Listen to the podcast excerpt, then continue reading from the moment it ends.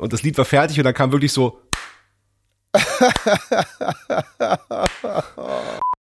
ab da war halt klar, der wollte, er wollte eigentlich auch lieber Gitarre spielen, aber da, ab da war klar, dass er unser Bassist sein muss. Ach, stimmt. Da habe ich dann, habe ich dann Copy.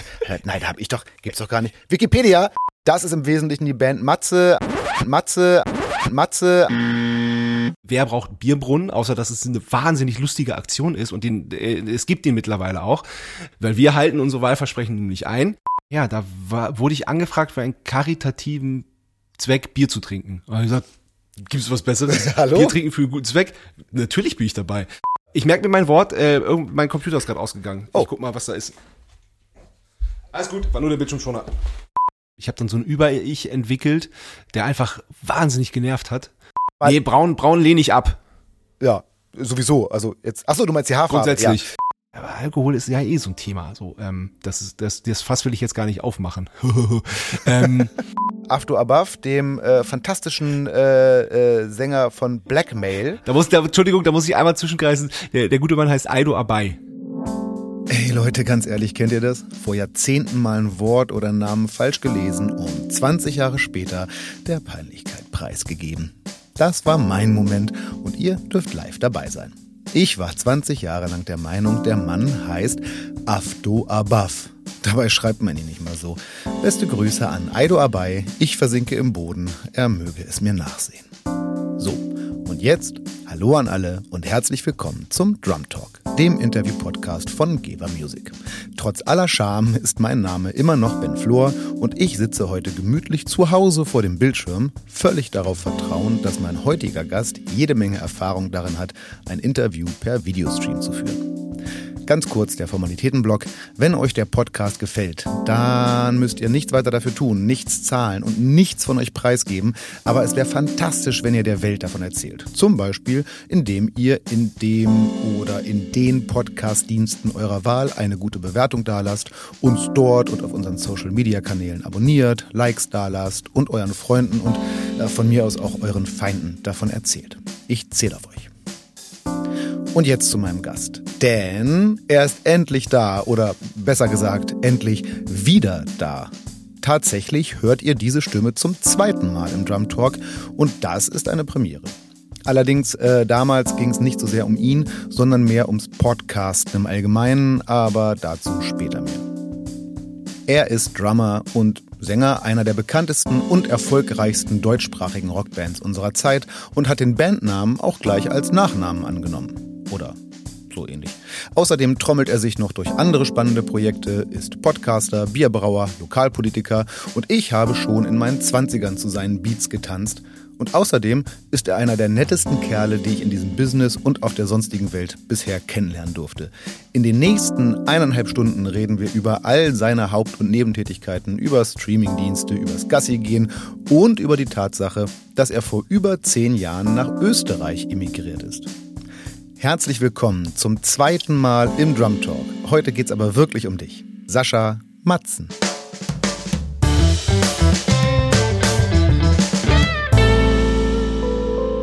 Moin, Mensch, da bin ich ja fast rot, du. Das ist ja, das ist ja eine Ankündigung sondergleichen. Also vielen Dank. Ich bin, äh, bin etwas äh, gerührt. Nur die Wahrheit und nichts als die Wahrheit. Ach, wie schön. Sascha, wenn wir uns mal vorstellen würden, du wärst jetzt jemand, der vielleicht Erfahrung daran hätte, Podcasts zu machen, nur mal so äh, äh, vorgestellt, äh, was würdest du in meiner Situation jetzt für eine erste Frage stellen? Ähm, ich mach, ich, ich checke mal ab, äh, wie es wie es dem Gegenüber geht und wo man sich befindet. Das finde ich tatsächlich immer spannend, weil dass man, dass der Hörer auch so eine so eine so eine Idee von der Umgebung hat, wo man äh, wo man gerade ist und äh, und ähm, ja, wie es einem da gerade geht und was man gerade so macht, weil das ist ja ähm, ein Gespräch hängt ja wahnsinnig äh, doll davon ab, ob man gerade auf Tour ist, ob man sich gegenüber sitzt, ob man äh, entspannt zu Hause ist, äh, welche Uhrzeit das ist. Das finde ich alles äh, relativ wichtig äh, zu, zu wissen, weil das, weil das ja, wie gesagt, weil das das Gespräch maßgeblich beeinflusst. Tatsache und ähm, guter Punkt, denn tatsächlich, wir haben es gerade gemütlichen, im gemütlichen Vormittagsbereich. Bei uns ist gerade ungefähr elf. Wir haben äh, beide hoffentlich gut gefrühstückt, sind ausgeschlafen und wach und fit. Und äh, das mit dem, wo man ist, ist bei dir ja auch wirklich nicht so. Also ich habe tatsächlich falsch eingeschätzt, wo du bist. Ich dachte, du bist bei dir zu Hause in Wien. Bist du gar nicht. Wo bist du denn? Ich bin im Wendland, im Matzen Hauptquartier, im Proberaum. Das ist so ein, äh, so ein, so ein, also der Hof meiner Eltern quasi. Also da ist das Elternhaus, da, da hängen die auch noch ab. Ähm, ich habe da noch mein Kinderzimmer quasi und dann haben wir ein, äh, ein, ein extra Musikhaus quasi auf den Hof gebaut bekommen oder auch selber mitgebaut und da ist der Proberaum drin, kleines Studio. Sebastian hat oben sein, sein Zimmer, unser Hobbyraum, wo wir gerne abhängen. Und ähm, genau, weil wir sind gerade äh, zwischen den Festivals und drehen jetzt am Wochenende ein Video, ein DIY-Video, was wir aber von Menschen, die das wirklich können, filmen lassen. Und ja, genau, das ist äh, mit Matzen ist spannend gerade. Es geht gerade, es geht gerade schön los mit der mit der Albumvorbereitung. Ja, darüber müssen wir auch unbedingt noch ganz viel sprechen. Das ist auch unbedingt. sehr spannend, dass ich über den Bildschirm so einen kleinen Blick in das geheime Matzen Hauptquartier werfen darf. Das heißt, äh, wann immer irgendwas mit Matzen passiert, egal wo ihr seid, also ich glaube, ihr lebt ja Ihr lebt ja, glaube ich, alle nicht mehr dort, ne? Dort im Wendland. Doch, zwei von uns wohnen im Wendland. Nico und Johannes, mein, äh, mein großer Bruder, die wohnen äh, nicht hier im, im, im Matzendorf quasi, sondern alle ein paar Dörfer weiter. Ähm, und äh, Sebastian lebt in Berlin und im Wendland immer so im, im Wechsel und ich eigentlich in Wien, nur wenn halt Matzensachen am Start sind, dann im Wendland. Dann geht's immer dahin. Deswegen habe ich dich auch, äh, wenn wir telefoniert haben in letzter Zeit, dann habe ich dich in meinem Zug erwischt, weil du vermutlich ja, gerade immer in Richtung Matzenproberaum unterwegs warst aus dem fernen ja. Wien.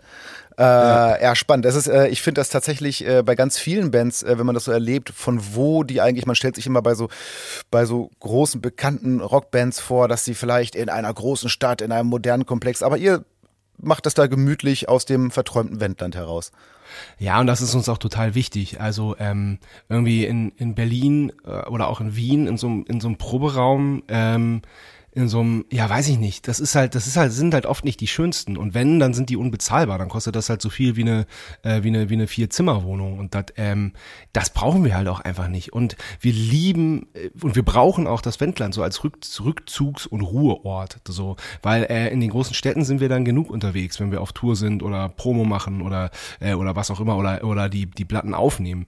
Ähm, und dann ist das hier wirklich ein Segen, äh, hier zurückzukommen und erstmal die Ruhe zu haben. Ich meine, gestern hatten wir mehr oder weniger frei. Wir haben so ein bisschen aufgeräumt, Pfand weggebracht, was man halt so macht. Und haben uns halt abends mit unserer Mutter äh, äh, auf die Bank gesetzt vor der Tür äh, und haben den Sonnenuntergang genossen. Und dann ist unsere Mutter irgendwann gegangen. Und dann kam ein Nachbar irgendwie mit so einer, der hat so eine, der kommt aus Griechenland, der hat so eine so eine kleine griechische Gitarre, ich habe vergessen, wie die heißt, hat dann mal ein bisschen Musik gemacht. Dann kam noch die andere Nachbarin irgendwie mit dem Fahrrad und einem Hund vorbei und hat sich auch noch zu uns gesetzt. Da saßen wir da auf einmal irgendwie bis halb zwölf, fünf Stunden lang auf diesem wunderschönen Ort. Und das ist halt genau das, äh, warum wir das hier so genießen und das so brauchen. Und dann ähm, ähm, das ist so wirklich so eigentlich dieser Ursprungs-Hippie-Gedanke, der, der, der kann halt hier gelebt werden. Das ist halt, das ist halt voll geil. Das ist so zum, zum Erden, zum Runterkommen, weil das Leben, was man führt als Musiker, ist halt, ist halt aufregend genug. Äh, und dass wir dann diesen, diesen Punkt haben und diesen Ort haben, das ist für uns wirklich unwahrscheinlich wichtig. Und die Eltern freuen sich immer wieder, dass die Jungs mal einen Grund haben, nach Hause zu kommen. ja, klar. ja, schön. tatsächlich äh, sind deine Eltern auch für äh, eure Band ja nicht ganz unmaßgeblich, aber dazu sprechen wir nachher nochmal im Detail. Ich habe äh, gerade im ganz kurzen Vor, wir haben unser Vorgespräch gerade möglichst kurz gehalten, damit die interessanten Sachen auf Band landen. Aber ich habe gerade schon angeteasert, ich habe mich neulich total geärgert, als ich festgestellt habe, dass du tatsächlich, äh, also wir haben uns jetzt seit anderthalb Jahren nicht gesehen, seit der letzten äh, gemeinsamen Podcastaufnahme. Und ich habe mich total geärgert, äh, weil ihr gerade neulich also ich keine 20 Kilometer von mir weg wart. Ich selber bin ja in der Gegend von Braunschweig stationiert und ihr habt letztes Wochenende in Gifhorn gespielt. Ein äh, allen Bildern und äh, allen äh, Stimmen, die ich gehört habe, nach äh, phänomenales Konzert und ich habe es leider tatsächlich, also ich konnte einfach nicht. Ich habe gedacht, oh fuck, ich hätte natürlich mal angerufen, aber ja. ja, unbedingt. Äh, ja, es war wirklich toll. Es war so der, der Open-Air-Auftakt. Ähm, Gifhorn ist ja jetzt nicht die Metropole und wir haben da in diesem, in diesem Wasserschloss gespielt. Aber es war, es war wirklich, es war, war, also es hätte keiner von uns gedacht, dass es irgendwie so so fett wird und so toll. Also es hat, es hat wirklich einfach riesengroßen Spaß gemacht. Ja. Äh, das allererste Mal, dass ich euch gesehen habe, das aber schon wirklich lange her. Da haben wir schon mal irgendwann in der bierseligen Laune kurz drüber gesprochen. Ich habe euch nämlich zum allerersten Mal gesehen, da habt ihr so eine amerikanische Band supported namens The Used. Falls du dich ja. noch ganz dunkel dran erinnern möchtest. Das muss wohl. Da kann ich mich gut dran erinnern. Das muss, ich schätze, das war so 2004, kurz vor der ersten Platte muss das gewesen sein. Also kurz vor eurer ersten ja, es Platte. War, es war Anfang 2005, äh, vor, vor der ersten Platte. Genau, also genau. also so, so um den Dreh. Genau. Und ganz ehrlich, Äh, ich fand euch damals nicht geil. nee, in dem Rahmen konnte man ja uns nicht gut, da fand uns keiner gut in dem Rahmen. Nee, ich glaube auch. Ja, ja wir sind ganz kurzfristig eingesprungen für eine andere Band, die für sehr, sehr viele Menschen, die bei The Used waren, weil die so befreundet waren, eine ganz, ganz große Bedeutung hatten, hatte. Und der Schlagzeuger, der hatte eine Krankheit und äh, die ist da, die ist da ausgebrochen und ähm, deswegen konnten die ganz kurzfristig nicht spielen und wir sind eingesprungen. Und das waren mit die ersten Matzenkonzerte, die es überhaupt gab. Keiner kannte uns und es war wirklich das erste Konzert, weiß ich wirklich noch ganz genau, es war in Köln in der Live Music Hall. Wir haben das erste Lied gespielt und ähm, waren fertig und normalerweise kommt dann der Applaus. Die ersten Reihen haben sich mit dem Rücken äh, zu uns gedreht, Nein. weil sie ja ja, weil sie weil, weil äh, als also und das Lied war fertig und dann kam wirklich so ja, aber es war die harte Schule. Also da, da, da, da, da muss man dann lernen, damit umzugehen und dann äh, um, umso, umso, umso mehr Gas geben und umso besser überzeugen. Ist halt ähm, in dem Moment war es nicht leicht, also ist na natürlich nicht. Aber ähm, the Youth waren total nett, die waren total offen, die, äh, die haben das alles verstanden und respektiert und haben gesagt, ja, ey, da bist du durch. Äh, wir, wir finden es okay, äh, macht mal. Ja, naja, das, das Spannende war für mich, äh, also ich, ich wusste damals nur, da hat eine Band gespielt irgendwie und ehrlich, ich war wegen The Hughes da und habe so ein bisschen so, ja, komm jetzt hier, mh, und äh, halt wirklich, also ich war mit einem guten Freund von mir da und eben dieser gute Freund äh, hat mich ein paar Monate später angesprochen, so, da mal erinnerst du dich, wir haben doch diese Band da gesehen, äh, als Vorband von The Used und die haben jetzt gerade eine Platte rausgebracht, die habe ich mir gekauft, die ist voll geil, hör mal. Und dann hat er mir das vorgespielt äh, und ich habe es total gefeiert und aus, also auch aus damals so persönlichen Gründen, mich total äh, in einen Song verliebt und zwar in Lüg mich an. Ich habe mich total in diesen Song verliebt, habe ich ein paar Mal live gesehen und immer wenn ich euch live gesehen habe, habt ihr diesen Song nicht gespielt. Was mich total ärgerlich fand und dabei habe ich neulich jetzt gerade in der Recherche gesehen, dass du mal auf einem Fragebogen diesen Song unter anderem als einen deiner, das ist sicherlich schon eine Weile her, aber als einen deiner Lieblings-Live-Songs angegeben hast. Aber ich habe ihn nie von euch gehört, wieso nicht? Ähm, weil der Song äh, sehr an die Substanz geht, gerade an Sebastians Stimme. Und ähm, da war, da, es gab Zeiten, wo das, wo, wo wir einfach auf seine Stimme aufpassen mussten, wo er auf seine Stimme aufpassen musste. Und das sind halt so Lieder, die man wahnsinnig gern live spielt, die aber einfach gefährlich sind und die dann auch äh, die darauffolgenden Konzerte gefährden.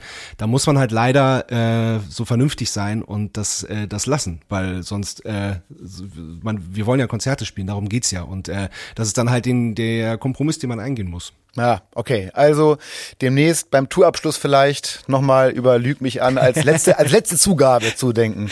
Ein, ein begeisterten Feierer einer Menge hätte da auf jeden Fall. Ähm, als ich mich, ja, ich würde mich äh, auch freuen. als ich ein bisschen über euch äh, oder über dich, man erfährt sehr viel über die Band Matzen, man erfährt, wenn man so ein bisschen recherchiert, nicht so wahnsinnig viel über die Person Sascha Matzen, das müssen wir unbedingt ändern. Ich habe mich erstmal kurz mit eurem Nachnamen beschäftigt. Äh, es gibt ja diese berühmten Wikipedia-Listen und wenn man sich die Wikipedia-Liste, Wiki, die Wikia, Wikipedia-Liste zum Namen Matzen anschaut, dann fällt auf, es gibt relativ, also einigermaßen viele irgendwie bekannte Menschen mit dem Namen, mit dem Nachnamen Matzen. Das sind so gut wie alles oder fast alles Dänen. Ihr seid nicht dabei. Da würde ich mal an Wikipedia oder hier, liebe Matze-Fans, schreibt mal, macht mal was. Das muss anders werden. Aber sag mal, äh, das. Mir, dann, ist, dann ist mir sowas von egal, auf welcher Wikipedia-Liste wieder erscheinen. Also es gibt wirklich we es gibt wirklich wenig, was mich weniger interessiert. okay, alles klar. Liebe Fans, macht's doch nicht. Aber äh, dass das alles Dänen sind oder dass ihr diesen Nachnamen tragt, ist ja jetzt, also dieser, dieser Dänemark-Bezug ist ja auch bei euch jetzt nicht ganz zufällig, oder? Nein, gar nicht. Unser, unser Vater ist Däne und Matzen ist in Dänemark halt ein Name wie Meier, Müller, Schulz hier. Ist halt einfach, ist halt einfach der dänische oder einer der dänischen Nachnamen. Und die ganzen auch Michael Matzen oder Peter Matzen, der Fußballer, äh, das sind alles, äh, die haben alle dänischen Ursprung. Da hast du absolut recht, ja. Das heißt, äh, wenn jetzt mal die Dänen rüberkommen und durch die Plattenregale gucken, dann finden sie gewissermaßen äh, eine Band mit einem Nachnamen Müller in dem Plattenregal. Ja, genau. Geil. Äh, Sascha, bevor wir in diese ganzen äh, Themen wie die Band Matzen und andere Bands und andere Projekte einsteigen, würde ich gerne mal ganz kurz ein kleines bisschen in deiner Vita wühlen und mal gucken, was es man da eigentlich so erfährt und was man eigentlich nicht erfährt. Man erfährt nämlich, wie gesagt, über dich selber nicht so wahnsinnig viel. Also, was ich rausgekriegt habe, ist, ähm, dass du äh, 1983 geboren bist und zwar am 10. November, also bis zu deinem Geburtstag, dauert es noch einen kleinen Augenblick und das vermutlich eben im besagten Wendland in Klenze. Ist das soweit richtig? Geboren bin ich da nicht, weil da das ist ein Flecken, das ist eine, eine Mischung aus, äh, aus Dorf und Stadt und da gibt es keine Entbindungsstation. Die nächste ist in Uelzen, da bin ich auf die Welt gekommen. Gebürtiger Uelzener, aufgewachsener Priesecker, wenn ich das richtig ja, äh, sehe, genau, äh, als genau. Ortsteil genau. von Klenze. Äh, das Wendland, liebe Leute, wer das nicht weiß, das ist ein, wie soll man das nennen, Gebiet in äh, Nordniedersachsen.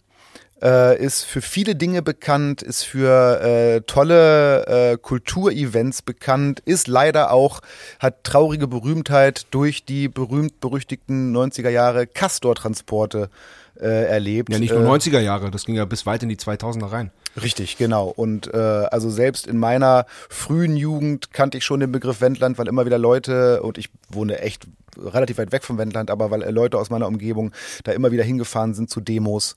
Ähm, daher kennt man das Wendland. Aber lasst euch gesagt sein, man sollte es nicht nur daher kennen, weil da ist äh, tatsächlich einiges los, wenn es was so kulturelle Dinge angeht, was Landpartien und sowas angeht, äh, kann man da tolle Sachen erleben. Schmeißt doch mal den Google an, wenn ihr darüber mehr wissen wollt. Du bist aufgewachsen mit also mindestens den zwei bekannten Geschwistern, nämlich deinem ältesten Bruder Johannes, der mein Jahrgang ist, 1979, und deinem zweitälteren Bruder, aber auch älter als du, Sebastian, der 81 geboren ist. Äh, war's das oder gibt's da noch mehr? Nein, das war's. Das war's. Ihr drei, na gut, okay, sonst wäre die Band ja auch größer, ne? Ist ja klar, wird alles, wird alles vereinnahmt. ähm, Soweit erfährt man über dich und dann bekommt man auch natürlich irgendwann mit euren äh, euer jugendlichen euren jugendlichen Start äh, mit diversen Bands, aus denen sich irgendwann auch die Band Matzen herauskristallisiert hat. Aber was dazwischen passiert ist, da erfährt man nicht so wahnsinnig viel. Ich gehe davon aus, dass du dort in der Gegend auch äh, auf eine gemütliche Dorfschule gegangen bist, in irgendeiner Form einen Schulabschluss gemacht hast. Trifft das halbwegs zu oder hast du? Das trifft absolut zu ja. hast nicht die ganze Zeit nur Schlagzeug gespielt. Nein, nein, nein. Aber es ist schon äh, schon immer viel Schlagzeug gespielt. Ich war zum Beispiel nie auf einer Klassenfahrt, weil da immer mit der mit den mit der jeweiligen Band, die wir damals hatte, immer irgendwas war. Da waren dann irgendwie der Local Heroes Band Contest und dann äh, musste man halt einfach ganz kurz überlegen oder äh, musste nicht überlegen, was was wichtiger ist, sondern war halt einfach klar, ja, fahr ich halt nicht auf Klassenfahrt, ist halt so sondern äh, guck halt, dass, dass, dass ich hier, dass ich hier irgendwie mitmache, dass ich das, was, was ich mit meinen Brüdern zusammen und unseren Freunden, äh, mit denen wir da Musik gemacht haben, was wir lieben und wofür wir leben. Und ähm, ja, das war schon immer so, dass dann halt einfach ganz klar äh, die Musik dann wichtiger ist. Wie kam denn das mit dem, äh, mit dem Schlagzeug? Weil also Johannes und Sebastian spielen beide Gitarre. Und dann kam der jüngste Bruder hinterher und der musste, durfte oder sollte sich dann ans Schlagzeug setzen?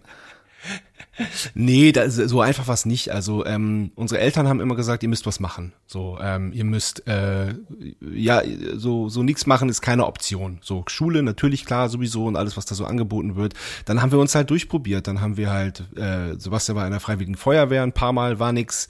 Wir waren in irgendwelchen Sportvereinen auch irgendwie ja, Tischtennis war ganz nett, aber irgendwie ist, ist halt nix. Und dann äh, fanden wir, hat uns Musik halt schon immer fasziniert. Aus dem Radio, die Plattensammlung von unseren Eltern ähm, und äh, die musikalische Früherziehung, die hat dann halt, da hat's dann halt gezündet und dann, da hat's dann irgendwie, da hat's dann gefunkt. Und dann haben wir, äh, sind wir nach Lüchow an die Musikschule und da war der Lehrer Nuri El Ruhaibani, der leider äh, kürzlich verstorben ist. Äh, ähm, der hat dann, äh, der hat dann angefangen, uns zu unterrichten. Erst am Klavier und ähm, hat dann relativ schnell erkannt, dass da, dass uns das liegt und dann eben an den äh, an den Schlaginstrumenten, so lange bis er hat gesagt so, ey, okay, bis hierhin ähm, kann ich euch was beibringen, weiter aber nicht. Ähm, und dann haben wir Privatunterricht bekommen bei einem, äh, bei einem Schlagzeuger. Und zwischendurch habe ich noch äh, Bassunterricht gehabt, Johannes äh, an der Trompete und an der Gitarre eben. Sebastian hat nie Gitarrenunterricht gehabt. Der hat äh, in der Musikschule nur in Anführungszeichen Klavier und Schlagzeug und Schlaginstrumente ähm, gelernt. Und so hat sich das denn immer, immer weiterentwickelt. In der ersten Punkband von Johannes und Sebastian hat Johannes Gitarre gespielt und gesungen, Sebastian hat Schlagzeug gespielt. Ähm, und so hat sich das, so haben wir uns da auch immer weiter durchgewurschtelt. Johannes wollte dann irgendwann eher äh, Häuser besetzen und dann, ähm, dann hat Sebastian halt die Gitarre in die Hand genommen und, äh, und, und, und, und, äh, und hat mich ans Schlagzeug gesetzt. Und so hat sich das dann immer weiter, weiterentwickelt und, äh, und weitergetan. Da haben wir Nico in der, in der Musik AG in der Schule kennengelernt und ähm, ab da war halt klar, der wollte, er wollte eigentlich auch lieber Gitarre spielen, aber da, ab da war klar, dass er unser Bassist sein muss. auch, auch, auch der Klassiker. Natürlich. Und ähm, ja, naja, und dann mit verschiedenen Freunden und Formationen, die, die mal weniger ernst, aber eigentlich immer eigentlich sehr ernst ähm, gemeint waren, hat sich das dann so rauskristallisiert, dass ähm, dass wir dann irgendwann äh, zu Matzen gefunden haben. Und das hat ja dann auch irgendwie sehr schnell funktioniert. Aber der Weg dahin war schon, ja, war schon auch steinig und so. Und äh, aber ja, weiß nicht, wie, ja, ihr habt schon wie, viel gemacht. Wie detailliert ne? du darauf eingehen willst. Naja, also es ist, ich finde es schon ganz spannend, wenn man so liest. Also ihr habt irgendwann Mitte der 90er, ihr wart noch alle recht jung. Ähm, ihr habt also tatsächlich, wie du gerade schon beschrieben hast, diverse Bands gegründet, äh, in Zweier- oder dann immer noch in Dreier-Konstellationen. Und ähm, also aus einer oder die letzte Band vor Matzen oder der, der Ursprung von Matzen, das war, glaube ich, Hörsturz.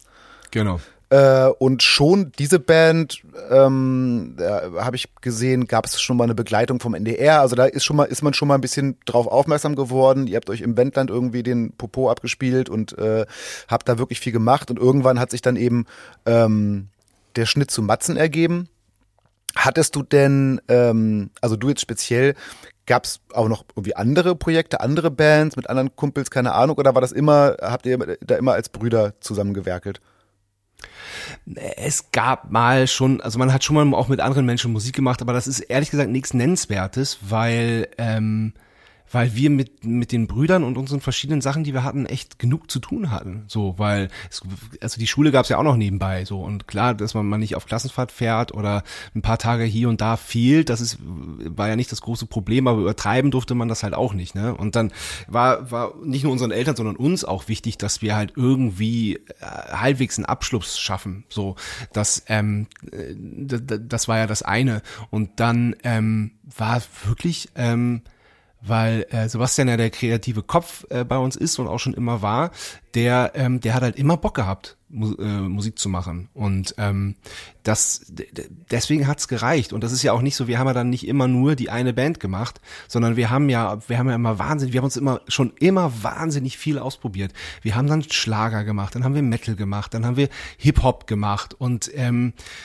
und uns wirklich in alle Richtungen ausprobiert, was auch super war, weil das natürlich auch alles irgendwie eingeflossen ist in die in, in unsere ernst gemeinten Projekte. Und das ist ja bis heute so. Das ist ja äh, wir wir sind ja wir sind ja große Freunde des gepflegten Blödsinns und ähm, das ist uns auch wahnsinnig wichtig. Ja, ja, das habe ich. Äh, äh, ihr macht auch, also wenn's, wenn wenn sowas passiert, wenn ihr irgendwas äh, erstellt, was jetzt nicht so ins eigentliche Matzenkonzept äh, passt, dann äh, veröffentlicht ihr das ja aber trotzdem, ne? Also wenn es irgendwie mal einen Hip Hop Track gibt oder sowas. Ja, also einen winzigen Teil von dem, was es gibt, veröffentlichen ja. wir, ja. Aber es ist halt, wir haben halt irgendwann dieses, dieses so, so ein Fake-Label uns ausgedacht, das heißt The Real Hits. Und ähm, da haben wir eine, eine Zeit lang relativ ernsthaft betrieben und da auch, auch so Zeug veröffentlicht und so. Und dann auch einmal im Rahmen einer Matzenveröffentlichung gab es dann auch irgendwie eine eine 7-Inch, glaube ich, wo ein paar Lieder davon drauf waren. Das ist, das ist schon, äh, das macht uns halt einfach, ja, wie gesagt, das Ausprobieren macht uns riesen Spaß. Wann war dieser, also du hast ja schon beschrieben, dass es immer diese Idee gab von, nee, das ist schon, was wir machen wollen, aber ab wann war klar, äh, war dir klar, war euch klar, dass da jetzt, dass da wirklich gerade was passiert? Also, dass es wirklich vielleicht darauf hinausläuft, dass ihr möglicherweise nicht demnächst äh, im Feinkostladen um die Ecke eure Einzelhandelskaufmannsausbildung anfangt, sondern dass da ernsthaft was passiert, was euch vielleicht auch länger begleiten wird. Ähm, also wir dachten das, äh, als wir den Plattenvertrag mit der Band Hörsturz unterschrieben haben. Ähm, das sah auch wirklich ganz gut aus. Haben wir eine EP aufgenommen und rausgebracht. Ähm, dann haben wir ein Album aufgenommen äh, mit wahnsinnigem Aufwand und mit wahnsinnigen, mit einem unfassbaren Budget. Das war, da waren die Zeiten auch noch anders. Wann war denn das? Irgendwie 99 oder 2000 oder so. Und ähm, dann war das Album fertig und dann äh, wurde halt dem, dem Label der Geldhahn zugedreht. Und dann, ähm, das ist natürlich für eine Band wahnsinnig enttäuschend, aber wir haben dann, wir haben trotzdem weitergemacht und irgendwie wussten wir immer, dass, dass wir was mit Musik machen wollen. Also ich glaube, so Einzelhandelskaufmann äh, wäre für keinen von uns in Frage gekommen, sondern dann hätten wir halt geguckt, dass wir, dass wir, dass wir Studio lernen, dass wir, dass wir produzieren, dass wir äh, mit anderen Bands auf Tour fahren oder irgendwas. Aber ähm, so so 9 to 5 ist, äh, da sind wir, glaube ich, alle einfach nicht für gemacht, weil wir halt auch ganz früh schon einfach Konzerte spielen und losfahren und, äh, und kreativ sein und Musik machen einfach geliebt und gelernt haben. Natürlich, wenn es alles überhaupt gar nicht geklappt hätte, dann hätte man gucken müssen, dann, dann hätte man, hätte man, ja, das, das ist natürlich völlig klar, aber wir haben halt echt schon immer sehr, sehr viel reingelegt, dass es, dass, dass es halt einfach, dass es halt einfach klappt, so.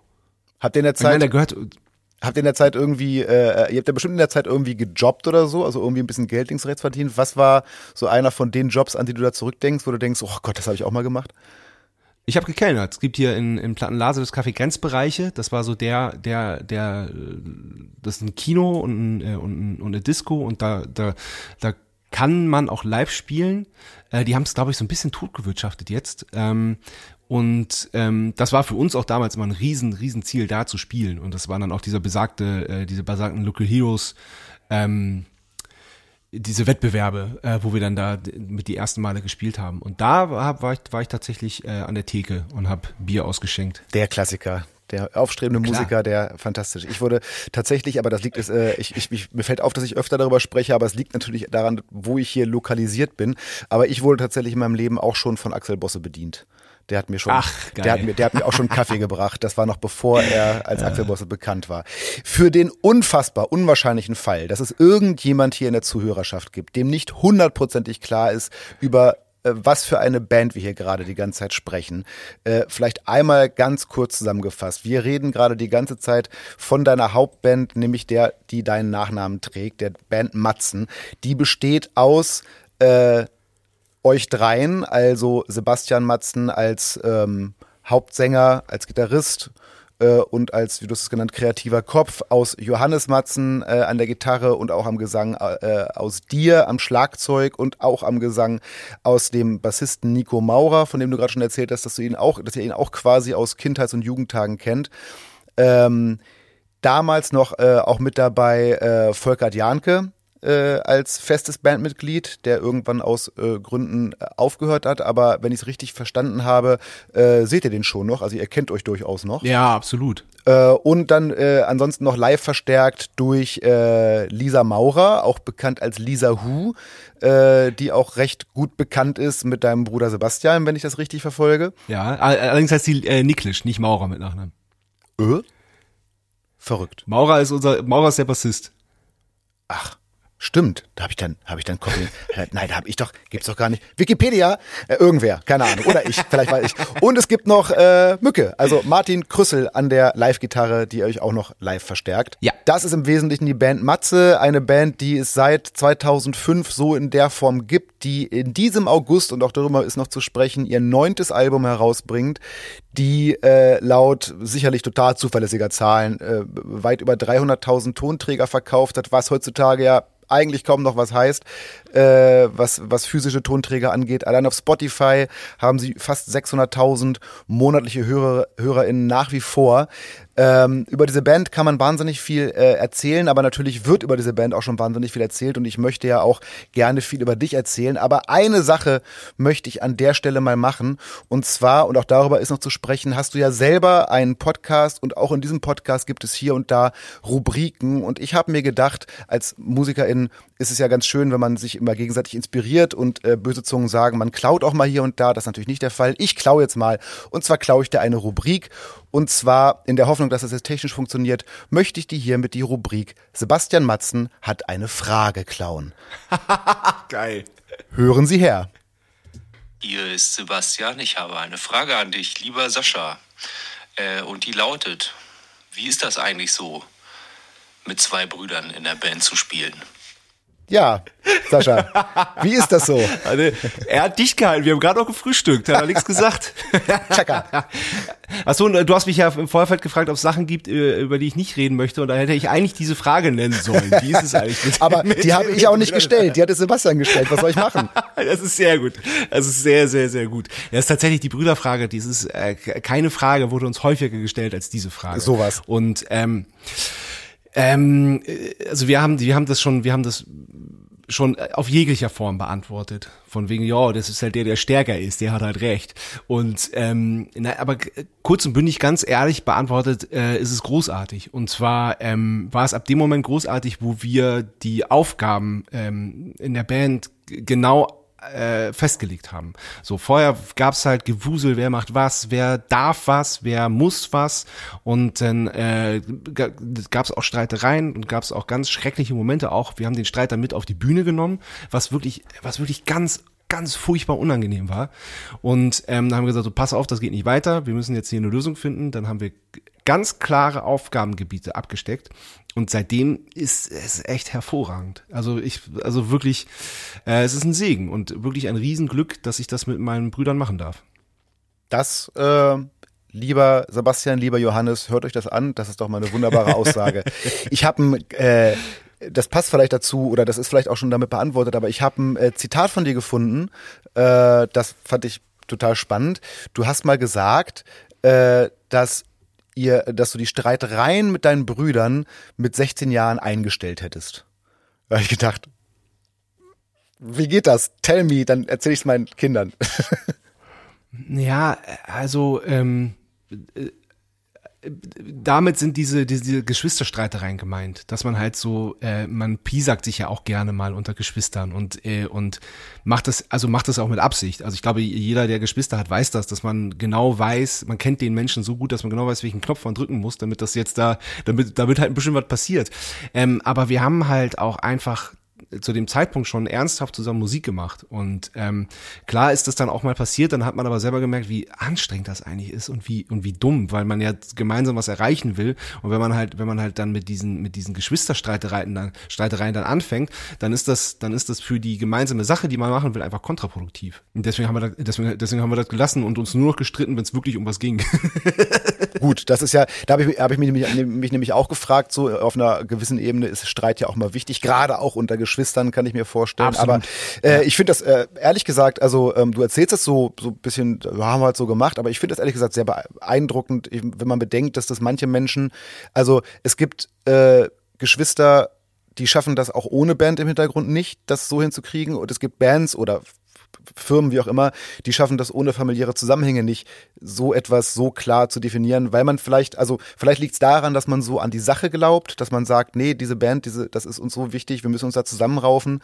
Ähm, ich finde das sehr beeindruckend. Auch beeindruckend finde ich, und das sind Personen, über die finde ich auch viel zu wenig gesprochen wird, ist die Tatsache, dass ich den Eindruck habe, dass eure Eltern auch wirklich keinen unmaßgeblichen Einfluss auf diese ganze Geschichte hatten und haben. Ich habe mal ähm, darüber gelesen, dass, äh, dass schon zu Anfang irgendwann euer Vater äh, keine Ahnung, äh, einen Anruf vom Musiklabel entgegengenommen hat, gesagt hat, hier, hä, wieso rufen die an, ihr habt doch noch gar nichts unterschrieben und sie bieten dir irgendwie Geld, macht das nicht, das Quatsch, das ist unredlich, das macht man nicht, da unterschreibt ihr nicht. Nee, das war, das war ein Verlag tatsächlich, wo wir, wo wir bis heute uns wundern, wo die die Nummer herhaben und ähm, ähm, das ist ein, also das ist ein ganz krasses Thema, also mittlerweile noch viel krasser als es damals äh, noch war, weil die also die die kommen wirklich mit mit mit mit unsachlichen Summen um die Ecke, wo du als junger Mensch eigentlich nicht nein sagen kannst, wo du die wo du dich aber dann äh, im blödesten Falle dein ganzes Leben lang deine Rechte da abtrittst an äh, an diesen Verlag. Und das ist wirklich unredlich. Und da bin ich auch sehr froh, dass da diese diese Schranke unserer Eltern und da hat unsere Mutter tatsächlich immer sehr sehr aufgepasst und ähm, heutzutage ist es so, ich meine, das macht jetzt eine riesen Klammer auf, ich versuche das kurz zu halten, ähm, diese Spotify-Geschichte mit den ganzen Lizenzen, wie das abgerechnet wird, das wird, den Großteil davon teilen sich die drei großen Verlage, die es in Deutschland gibt und kein Mensch weiß genau, wie dieser Schlüssel ist und wer wie viel daran verdient. Und das ist auch mit ein Grund, äh, warum wir nie, also nie einen Verlag, einen Verlagsdeal unterschrieben haben, warum wir nie in diese Falle getappt sind, äh, dass uns da viel Geld angeboten wurde. Und das wurde, wird uns bis heute, also wirklich unsachlich viel Geld.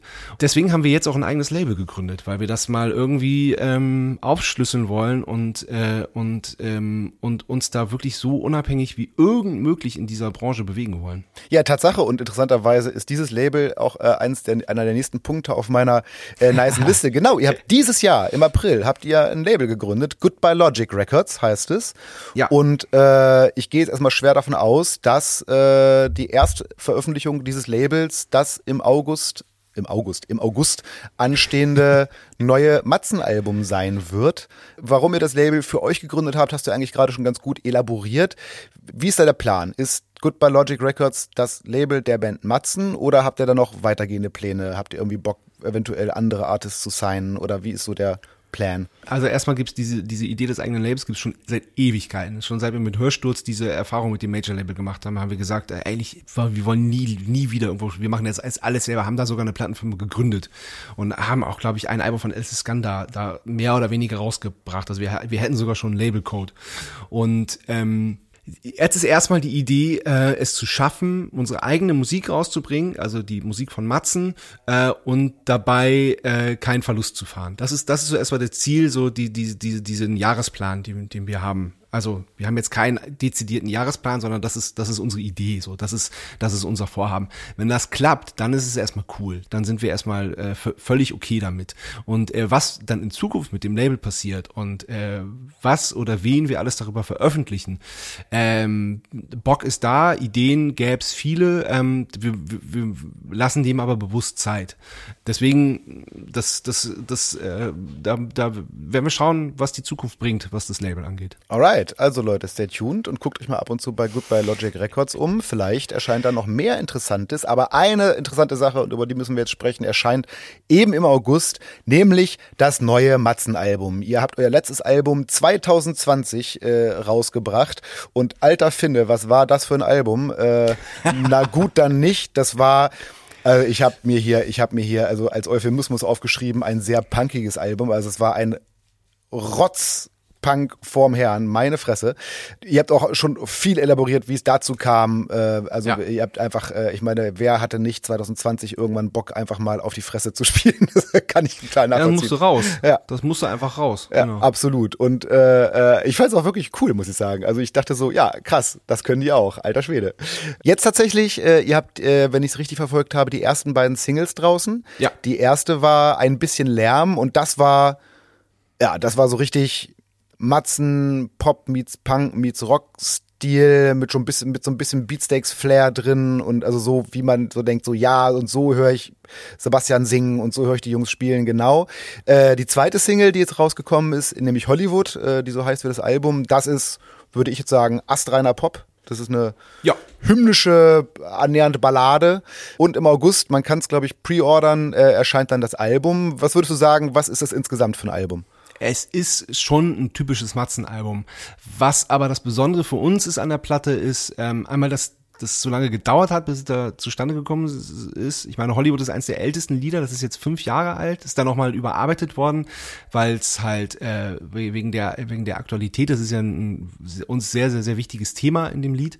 Wir haben es halt dann, äh, wir wollten es eigentlich 2020 schon aufnehmen, da dachten wir schon, es sei fertig und ist dann aber wegen Corona nicht dazu gekommen und dann ist halt die Punkplatte passiert, so wirklich und ähm, dann haben wir sie dieses Jahr aufgenommen in zwei Sessions im Studio und zwar haben wir es live eingespielt, ohne Klick auf Band. Und das war uns halt so wahnsinnig wichtig, dass das halt erstmal analog passiert und ohne, äh, ohne irgendwelche technischen, digitalen oder metronommäßigen äh, Hilfsmittel. Das ist eine Sache, die ich schon häufiger gehört habe. Also auch, also viele Künstler, die, die ich, die ich so verfolge, die machen das, haben das mal gemacht oder wollen das machen.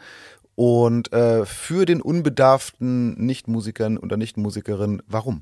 Weil's weil es vom Gefühl her die, die richtige Art und Weise war, mal wieder aufzunehmen. Also ähm, klassisch nimmt man auf, das haben wir bei der, bei der Punkplatte auch gemacht. Das war, war hier Lockdown 2020, dann bin ich hier morgens äh, runtergekommen, also hier da, da draußen, zwei Meter von hier auf der Terrasse, da saß Sebastian schon meistens mit, mit dem ersten Kaffee und der Akustikgitarre und hat an der ersten Idee rumgearbeitet. Das haben wir dann äh, gemeinsam fertig erarbeitet, sind Johannes und Nico dazugekommen. Dann, äh, dann haben wir es zwei, dreimal gespielt, so hier im Proberaum, so den großen, groben Abriss Abriss des Songs. Dann wurde das Schlagzeug aufgenommen, dann Bass, Gitarre darüber und am Abend dann, wenn der Text fertig war, der Gesang. Und so nimmt man eigentlich auf, also nacheinander, dass man, dass der, dass man eine Idee vom Lied hat oder dass das Lied fertig ist, wie auch immer man das, man das macht, dass man dann meistens mit einem Klick, also mit einem vorgegebenen Tempo, auf den Kopfhörern äh, dann dann aufnimmt und das dann, dass man das dann so fertig zu Ende stückelt. So, und das haben wir auch gemacht und das hat auch schon Sinn ergeben für uns. Und es ist, ist auch, ist auch, wenn es passt, ein, ein tolles Arbeiten, weil man sehr auf die Feinheiten, sehr auf jedes einzelne Instrument achten kann, weil man wirklich Sachen ausarbeiten kann, weil man ähm, genau, aber was halt fehlt, ist das wirklich das gemeinsam in einem Raum stehen und das gemeinsam in, de, in dem Moment Musik machen. Und wir empfinden äh, unsere Live-Qualität schon als Stärke. Ich würde sagen, und, das äh, macht euch wesentlich aus. Ne? Also das, was ihr auf der Bühne, also ganz ehrlich, wenn ich so, wenn ich, wenn ich mir äh, Songs von euch anhöre, es geht mir ganz oft bei euch so, dass ich einen Song auf der Platte höre und denke, ja, ist ganz geil, und dann sehe ich eine Live und denke, Alter, okay, das ist der Song. Ja, und wir, das steht natürlich auch dahinter, dass man diese, diese Live-Energie, dass man die, äh, die einfach ähm, einfängt. Ist natürlich, wenn man in einem Studio steht, was ja äh, so gut und so abgerockt, aber trotzdem so steril ist, wenn man da kann auch, wenn man da in einem Raum steht, das ist natürlich eine andere Energie, die entsteht, als wenn man vor tausend oder 50 oder 50.000 Leuten steht. So, ähm, das muss man natürlich da bedenken. Ne? Aber ähm, trotzdem war es uns ganz wichtig, so ähm, ja, einfach das Live-Spielen äh, einzufangen und äh, auch, auch auf Platte endlich mal wieder. Mhm. Ist auch schwer, ne? Weil ich meine, da stehen dann vier Leute zusammen im Proberaum oder im, im Studio und spielen es ein und wenn einer einen Fehler macht, machst du alles normal. Da machst du alles normal, ja klar. Aber ja, mein Gott, das ist halt so. Also äh, da, da wird keiner äh, und das, ist, das Ding ist ja, je besser du vorbereitet bist und je, je mehr du übst, desto weniger passieren halt solche Fehler. Und ähm, also das ist auch wirklich ganz selten mal passiert dass sich jemand wirklich einfach verspielt hat, sondern es, da geht's wirklich äh, darum, den Take äh, einzufangen und den Take zu spielen. Und da haben wir dann halt äh, Simon und Rudi, unsere Produzenten, gehabt und das ist uns echt nicht schwer gefallen. Also im Gegenteil, sondern wir haben es wirklich genossen. Und auch dieses auf Band aufnehmen, weil wenn du dann irgendwie Pro Tools oder Logic hast, dann, dann drückst du auf den Knopf und kannst im Prinzip so lange aufnehmen, wie du willst. Das sind, das sind keine Grenzen gesetzt. Und das heißt auch wirklich, dass du denkst so, ah gut, wenn ich jetzt verkacke, dann nehmen halt noch einen auf.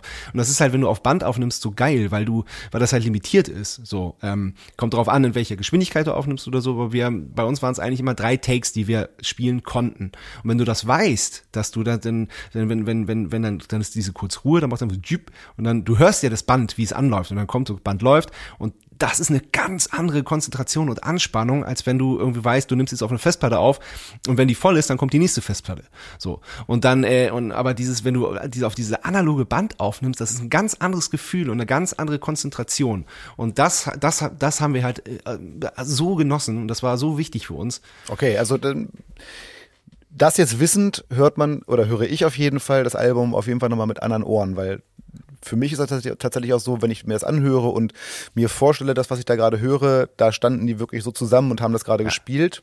Da freue ich mich drauf. Ich freue mich drauf, wenn es rauskommt. ihr, ihr bringt ja auch, ihr, ihr habt so ein fettes Paket gemacht, das kommt auch auf, auf Vinyl raus, ne? Ja. Genau, es gibt einmal einmal die normale Vinyl in verschiedenen Farben und dann gibt's ein Paket, wo wir uns, äh, wir haben uns wirklich zermartert, was wir da reinpacken können, weil wir, also was wir gar nicht mögen, ist so so eine Box, wo dann drin ist irgendwie die CD und äh, im besten Fall eine Platte und ein Schal und ein Shirt und dann noch irgendwie Sticker und ein Button. So, das, das, das, die Zeiten sind irgendwie vorbei, dass man da, dass man Leuten das verkaufen kann als als als super Paket, damit man irgendwie höher in die Charts einsteigt oder so, sondern wir haben wir haben wirklich geguckt. Äh, dass da gutes Zeug drin ist. Wir haben zum Beispiel ähm, mit einem befreundeten Gitarrist, der auch bei der Punkplatte äh, dieses, dieses Metal-Solo gespielt hat, bei Wir nennen dich Mücke, der ein, ein, einfach ein unfassbar guter, ausgebildeter Gitarrist ist. Mit dem hatten wir früher auch schon Bands und so. Und der, der ist, der tingelt jetzt durch die ganze Welt als äh, mit seiner, mit seiner Konzertgitarre. Und ähm, der hat tatsächlich mit, mit, mit den beiden Gitarristen zusammen ein Songbook erstellt, wo die, äh, wo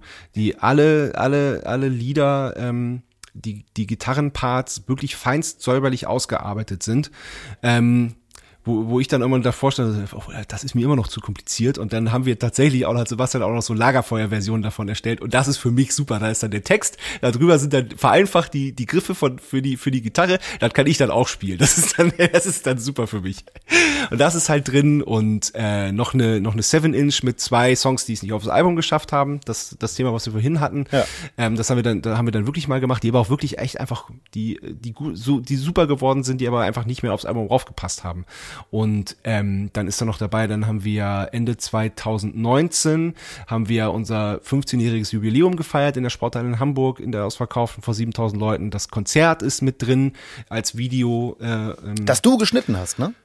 Das ich geschnitten habe, ja, das war mein Lockdown-Projekt, genau. Ich weiß nicht, wie viele, das kann man in Stunden, glaube ich, nicht zählen, das sind eher Tage. Da habe ich extra so ein Schnittprogramm Neues dafür gelernt und ähm, war froh, dass ich was zu tun hatte. das hat tierisch Spaß gemacht.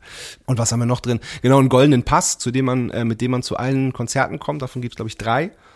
Ähm, noch so ein, und ein Pass und ein Lanyard und so und, und so. Aber wir wollten, wir wollten halt zum einen keinen unnötigen Müll ähm, ähm, produzieren ähm, und zum anderen ähm, auch einfach den Leuten nicht das Geld aus der Tasche ziehen für irgendwas, was dann halt, was man halt einmal anzieht und dann irgendwo landet. Oder was man halt einmal benutzt und dann irgendwie, genau. Deswegen haben wir uns da schon echt wahnsinnig Gedanken gemacht.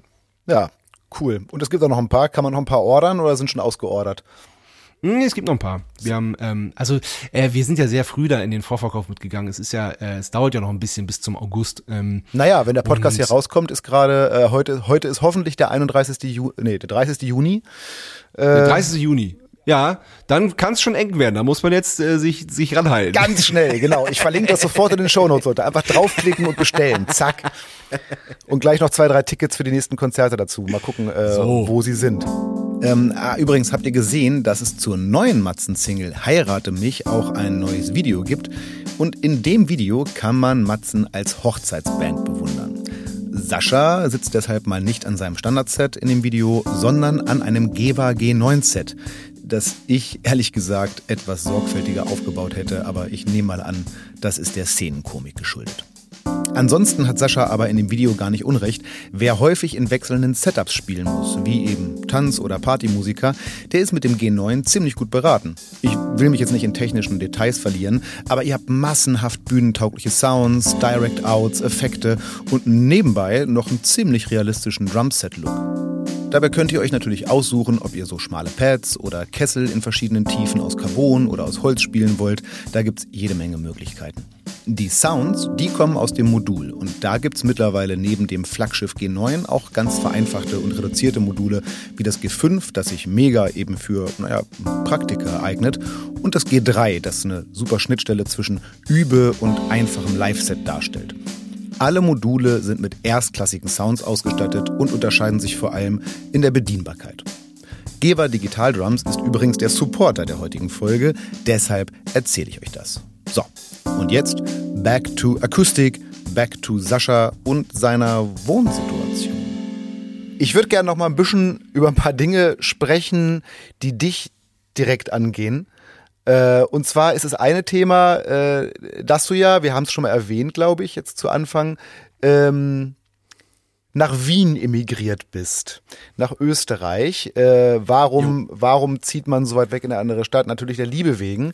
Äh, Natürlich. Das, das muss irgendwie, wann war das so, 2010 rum, irgendwann um den Dreh? Äh, bin ich mit meiner Frau und unserem ersten Kind wieder von Berlin nach Wien gezogen. Ja. ja. Und äh, genau, da lebst du jetzt am Stadtrand. Das hat irgendwie so, ein, so über die Donau. Das hat so, so, so einen speziellen Namen im Wienerischen. Transdanubien. Ja, Transdanubien. Sagen Wiener. Genau, da lebst du mittlerweile mit drei Töchtern ja, und drei. Äh, mit äh, und mit Indy. ja, der beste Hund der Welt.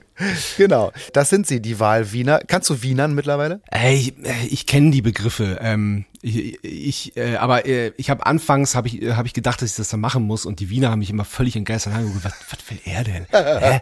Ja, aber es ist so gibt so Begriffe natürlich, die sich äh, die sich die sich äh, ein einbürgern. Ich habe äh, äh, mich jetzt gerade mit äh, Dirk Stermann äh, darüber unterhalten. Das ist ein äh, österreichischer Moderator und Kabarettist, der schon viel länger in Österreich lebt als ich, aber eigentlich aus Darmstadt kommt und haben wir uns auch wirklich köstlich immer amüsiert über die Sackerl und mit Bankomatzahlen und und Deckergramm und so. Das ist schon, äh, das, aber äh, ja klar, ich meine, ich lebe da jetzt seit über zehn Jahren und es ist auch völlig klar, dass ich da äh, die Begrifflichkeiten mit ein äh, in meine Sprache mit eingliedern und ähm, solange ich jetzt nicht irgendwie versuche breit zu wienern, äh, finde ich das auch völlig völlig richtig.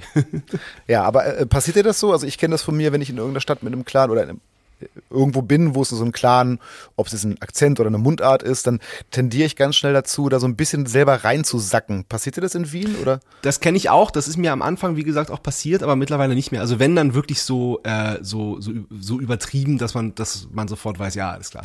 Okay, alles klar. ähm, du bist ja dort, du wohnst dann nicht nur, äh, du wohnst dort nicht nur und äh, hast dort nicht nur deine Familie, du bist dort auch politisch aktiv und zwar als Mitglied der Bierpartei. Und du bist über diese Partei sogar äh, Bezirksrat in Wien. Richtig. So, äh, die Bierpartei. Äh, wie können wir uns das vorstellen? Was ist das? Ist das, ist das Politik? Ist das Satire? Ist das ein bisschen von beidem? Was ist das?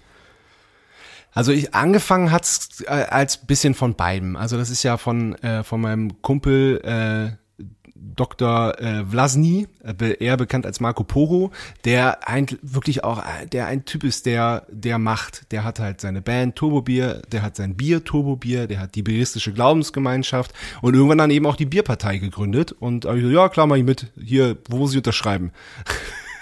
Und äh, das ist dann, äh, dass es dann so ernst wird, das, das, äh, das hätte, glaube ich, keiner von uns gedacht. Also ähm, dann hat dann äh, ist er mal, ich war da nur stilles Mitglied, ist er mal bei der bei der äh, Nationalratswahl, glaube ich, war das in Wien angetreten und hat da auch war da war auch okay, so also auf ganz Wien hat so ein paar äh, paar Prozentpunkte hinterm Komma bekommen, wo alle sagten so, ja, okay, alles klar.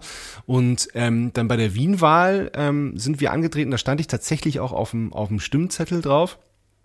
Und ähm, dann äh, haben wir so zwischen, was haben wir denn bekommen? Zwischen 1,4 und 2,1 Prozentpunkte oder so, was ich schon echt gar nicht so schlecht finde. Also wir hatten ja damals noch gar kein wirkliches Wahlprogramm. Ich glaube, das Einzige, was versprochen wurde, war, dass es ein, dass es einen Bierbrunnen geben wird.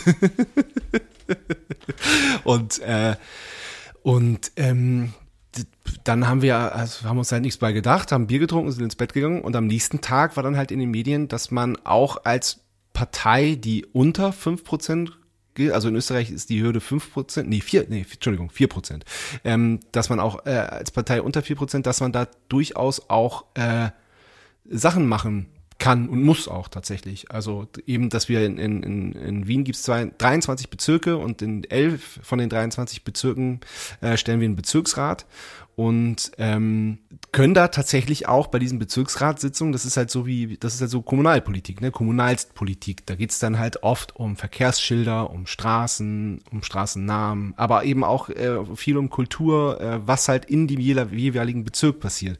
Und ähm, da kann man im Kleinen, wie wir gelernt haben, schon auch was erreichen. So, ich habe zum Beispiel jetzt äh, das dritte Jahr in Folge für die Musikschule in meinem Bezirk, wo, äh, wo meine Kinder auch hingegangen sind oder auch noch hingehen, einfach das Budget äh, zum Teil verdrei- oder verviert, vervierfacht, was die halt ähm, für Musikinstrumente, für die, für die Gesangsanlage, die da in diesem großen Proberaum steht und so. Und da, da äh, in, in den Rahmen der Möglichkeiten, die wir da haben, weil eigentlich müsste das ganze Ding saniert werden, weil das ein Schrotthaus ist, aber das ist, das ist halt, dafür ist halt die Stadt zuständig. Und das, das sind halt alles so, so Sachen, die man lernen muss. Aber so in, im Rahmen unserer Möglichkeiten gucken wir echt, dass wir da äh, natürlich auch ein bisschen Quatsch machen, weil das gehört dazu, weil wer braucht Bierbrunnen, außer dass es eine wahnsinnig lustige Aktion ist und den, äh, es gibt den mittlerweile auch. Nein, tatsächlich. Äh, weil wir, weil wir halten unsere Wahlversprechen nämlich ein und ähm, äh, da gucken wir aber auch wirklich, dass es kein Quatsch ist. Das war auch, ich habe mich dann mit äh, mit Niki, also mit Dr. Marco Poro, am nächsten Tag getroffen und der, der nur am Telefonieren, Telefonieren, Telefonieren, dann irgendwann das Handy ausgemacht, guckt mich an und sagt, pass auf, ich bin selber überrascht, aber wir sind gewählt worden, wir haben eine Verantwortung und ich lasse dich das nur machen, wenn du das ernst meinst. Habe ich gesagt, habe ich ganz kurz geschluckt, habe ich gedacht so, oh krass, ja, hast du absolut recht, mache ich, bin dabei. Krass, ja, Wahnsinn. Äh, also hat als Spaß begonnen und ist dann irgendwie ja. ernster geworden. Ja, durchaus, kann man so sagen. Wobei man den Spaß auch nie aus den Augen verlieren darf, ne? Das ist ja auch ganz wichtig. Nie, auf keinen Fall. Weil es natürlich dann als politisch aktiver Mensch manchmal schwieriger wird, aber mit so einem Background. Äh Boah, auch in Österreich, auch in Wien gerade, was da schon wieder passiert, das ist echt zum Fremdschämen. Ja, ich hoffe, ihr benutzt eure Excel-Listen richtig. Das war jetzt ein politischer Insider. Wenn ihr jetzt nicht wisst, was ich gemeint habe, dann müsst ihr nochmal googeln, was äh, so Anfang dieser Woche los war. Anfang Juni sind wir gerade. Guckt euch einfach an und ja. gebt mal SPÖ und Excel-Liste ein. Da findet ihr was. ähm, oh Gott, ey. Bei dem Thema Bier gibt es nicht nur eine Partei, es gibt auch ein eigenes Bier, das du ja. na eigentlich nicht braust, sondern man könnte sagen herausgibst und betrommelst. Äh, ja. Es gibt aber das Bumzack-Bier. Genau. Tell us the story. Also ähm, das war auch wieder mit Niki zusammen, das ist schon allerdings sehr lange her. Da war, wurde ich angefragt für einen karitativen Zweck Bier zu trinken. Und ich gesagt, gibt es was Besseres? Hallo? Bier trinken für einen guten Zweck? Natürlich bin ich dabei. Und dann sind wir, äh, das war das Rote Kreuz in Österreich. Die, die wollten auf sich aufmerksam machen und auf, ich, oh, ich ein bisschen peinlich, ich weiß nicht mehr genau, worum es da ging. Na, auf jeden Fall äh, ähm, haben die mit einer Kleinstbrauerei ähm, äh, sich zusammengetan und äh, verschiedenste Leute aus der österreichischen Kulturszene sind dann in diese Brauerei gefahren und ähm, genau, da gab es ein Bier äh, für den guten Zweck. Da wurde dann äh, pro Bier wurde ein Euro an das österreichische Rote Kreuz gespendet. Genau, so war's. Und ähm, wir haben halt im, im Prinzip Werbung für dieses Bier gemacht. Und ähm, ich habe mich mit dem Brau Herren, Braumeister darf ich nicht sagen, weil das offiziell nicht ist, ähm, habe ich mich äh, auf Anhieb sehr gut verstanden. Dann hat man sich mal wieder gesehen und mal wieder ähm, weil ich auch sein Bier sehr, sehr gern mochte, weil er es wirklich mit ganz, ganz, ganz viel Liebe macht und wirklich so klassische Mi Microbrewery eigentlich. Und ähm, der hat auch ständig damit irgendwelche Preise gewonnen oder gewinnt auch immer noch ständig irgendwelche Preise damit. Also äh, letztes Jahr war vom Gomio Bier des Jahres zum Beispiel. Und ähm, das ist, äh, weil er einfach so mit Herzblut dabei ist. Und dann sind wir irgendwann in einem Gespräch drauf gekommen, dass er äh, Hobby-Schlagzeuger ist. Und dann habe ich ihn in meinen Pop Podcast eingeladen, äh, Bumzack, beziehungsweise habe ich mich mit meinem Podcast in seine Brauerei eingeladen. und wir haben einen wahnsinnig lustigen ähm, einen wahnsinnig lustigen, feuchtfröhlichen Abend gehabt und äh, sind dann drauf gekommen, dass sein Bier so gut ist, weil er in seinem Hobbykeller früher zwei Sachen gemacht hat und zwar Schlagzeug gespielt und Bier gebraut. Und in den äh, bei Bierbrauen, wenn man das richtig macht, ähm, ohne irgendwelche irgendwelche Zusatzstoffe, wie alle großen Brauereien das machen, ähm, dann hat man wahnsinnig viel Wartezeit. Und diese Wartezeit hat er eben genutzt, um Schlagzeug zu spielen. Und ähm, da braucht man ja nur eins, eins zusammenzurechnen, dass sein Schlagzeug so gut geworden ist, äh, sein, sein Bier so gut geworden ist, weil er es mit Schlagzeug bespielt hat. Klar. dann haben wir halt in dieser in dieser Bier in dieser Bierseligkeit haben wir dann gesagt, ja, dann müssen wir mal ein Bier brauen gemeinsam, was dann halt, äh, was wir mit mit mit Schlagzeug bespielen. Und ähm, er ist halt, das Geile an dem Typen ist halt, dass, dass der das dann auch macht. Dann ruft er an und sagt so, ja, wann, wann wollen wir das denn machen? Komm mal vorbei, dann, dann, dann machen wir ein Rezept und dann machen wir, machen wir eine, eine, eine, dann machen wir einen Test. So, dann haben wir so, ein, so, so 60 Liter in seiner, in seiner, in seiner original uralten, selbst zusammengeschusterten Brauereianlage äh, oder, oder Brauanlage, haben wir dann so, so einen Test gemacht, äh, das bespielt, hat uns wahnsinnig gut geschmeckt und ja, jetzt die, sind die, das zweite Mal, die 1000 Liter sind jetzt fertig und es läuft echt ganz gut. Ja, vielleicht sollten wir noch mal dazu sagen, weil wir also für sowas dürfen wir auf jeden Fall Werbung machen. Äh, es geht die, äh, die Brauerei, das ist Gablitzer, richtig? Genau. Gablitzer genau. Bier äh, aus Österreich und äh, der gute Mensch, äh, äh, von dem Sascha die ganze Zeit redet, ist Markus Führer, der eben dieses Bier braut und der eben auch mit äh, Sascha das Bumzack-Bier gebraut und betrommelt hat. Also er, du, genau. ich glaube Mario Stübler hat auch mal äh, ja. sich drin verewigt in, in Groove ja. sozusagen. Das könnt ihr übrigens alles, das verlinke ich natürlich auch auf der Seite auf der Seite dieses Bieres äh, gibt es sogar äh, Videos davon, wie das Bier, mit welchen Grooves es betrommelt wurde, damit ihr wisst, was ihr trinkt. Genau, auf den Flaschen ist es halt kurz beschrieben und da ist ein QR-Code drauf, wo man dann eben auf diese, auf diese Landingpage kommt und da sieht man dann, wie wir das Bier, was man gerade in der Hand hält und trinkt, wie wir das bespielt haben. Äh, genau. Matthias Ambraus übrigens auch, auch ein ganz, ganz, ganz feiner Kollege, der hat, der hat's auch bespielt. Genau. So, das ist auch der viel bessere Weg. Ich verlinke euch nicht die Videos, ich verlinke euch, wo ihr das Bier bestellen könnt und dann könnt ihr das Bier bestellen ja. und darauf ja, ist dann der also QR-Code fürs Video. Es ist etwas kompliziert, äh, österreichisches Bier in Deutschland zu verkaufen, weil es da sehr, sehr, also wir haben es noch nicht geschafft, das möglich zu machen. Ah. Also man kann es tatsächlich äh, derzeit nur in Österreich äh, beziehen. Aber wir sind, wir sind, wir suchen da immer noch an einer Lösung, wie das irgendwie halbwegs bezahlbar äh, geht. Da sind wir noch dran. Gut. Es ist nicht einfach. Also Leute, wenn ihr Ideen habt oder zufällig, keine Ahnung, deutsche Bierimporteure mit äh, Vorliebe für äh, spezielle Biersorten seid, dann meldet euch doch kurz bei Sascha. Unbedingt. Das wäre sehr spannend. Ähm, Ja, jetzt haben wir auch darüber schon mehrfach geredet, aber ähm, also, du bist ja nicht nur Musiker, Bierbrauer und Politiker, du bist ja auch Podcaster und zwar Ja. sogar Host von zwei Podcasts und zwar von Bumzack und von den Filmsnacks. Ähm, Bumzack, also über Bumzack, dein Schlagzeug-Interview-Podcast, ist ein ziemlich weirdes Konzept übrigens, Schlagzeug-Interview-Podcast. darüber brauchen wir jetzt im Prinzip gar nicht großartig sprechen, denn um mehr darüber zu erfahren, muss die Zuhörerschaft ja einfach nur die Sonderfolge vom 29. Oktober 2021 anhören. Das könnt ihr hier auf diesem Kanal, das könnt ihr aber auch auf dem Bumzack-Kanal oder auf dem Kanal der Tourgespräche von Markus Viehweg. Da ist diese Folge nämlich äh, parallel am 29. Oktober erschienen und da reden wir alle drei ganz viel über unsere Podcasts und da hört ihr auch ganz ausführlich viel über Saschas Bumzack-Podcast.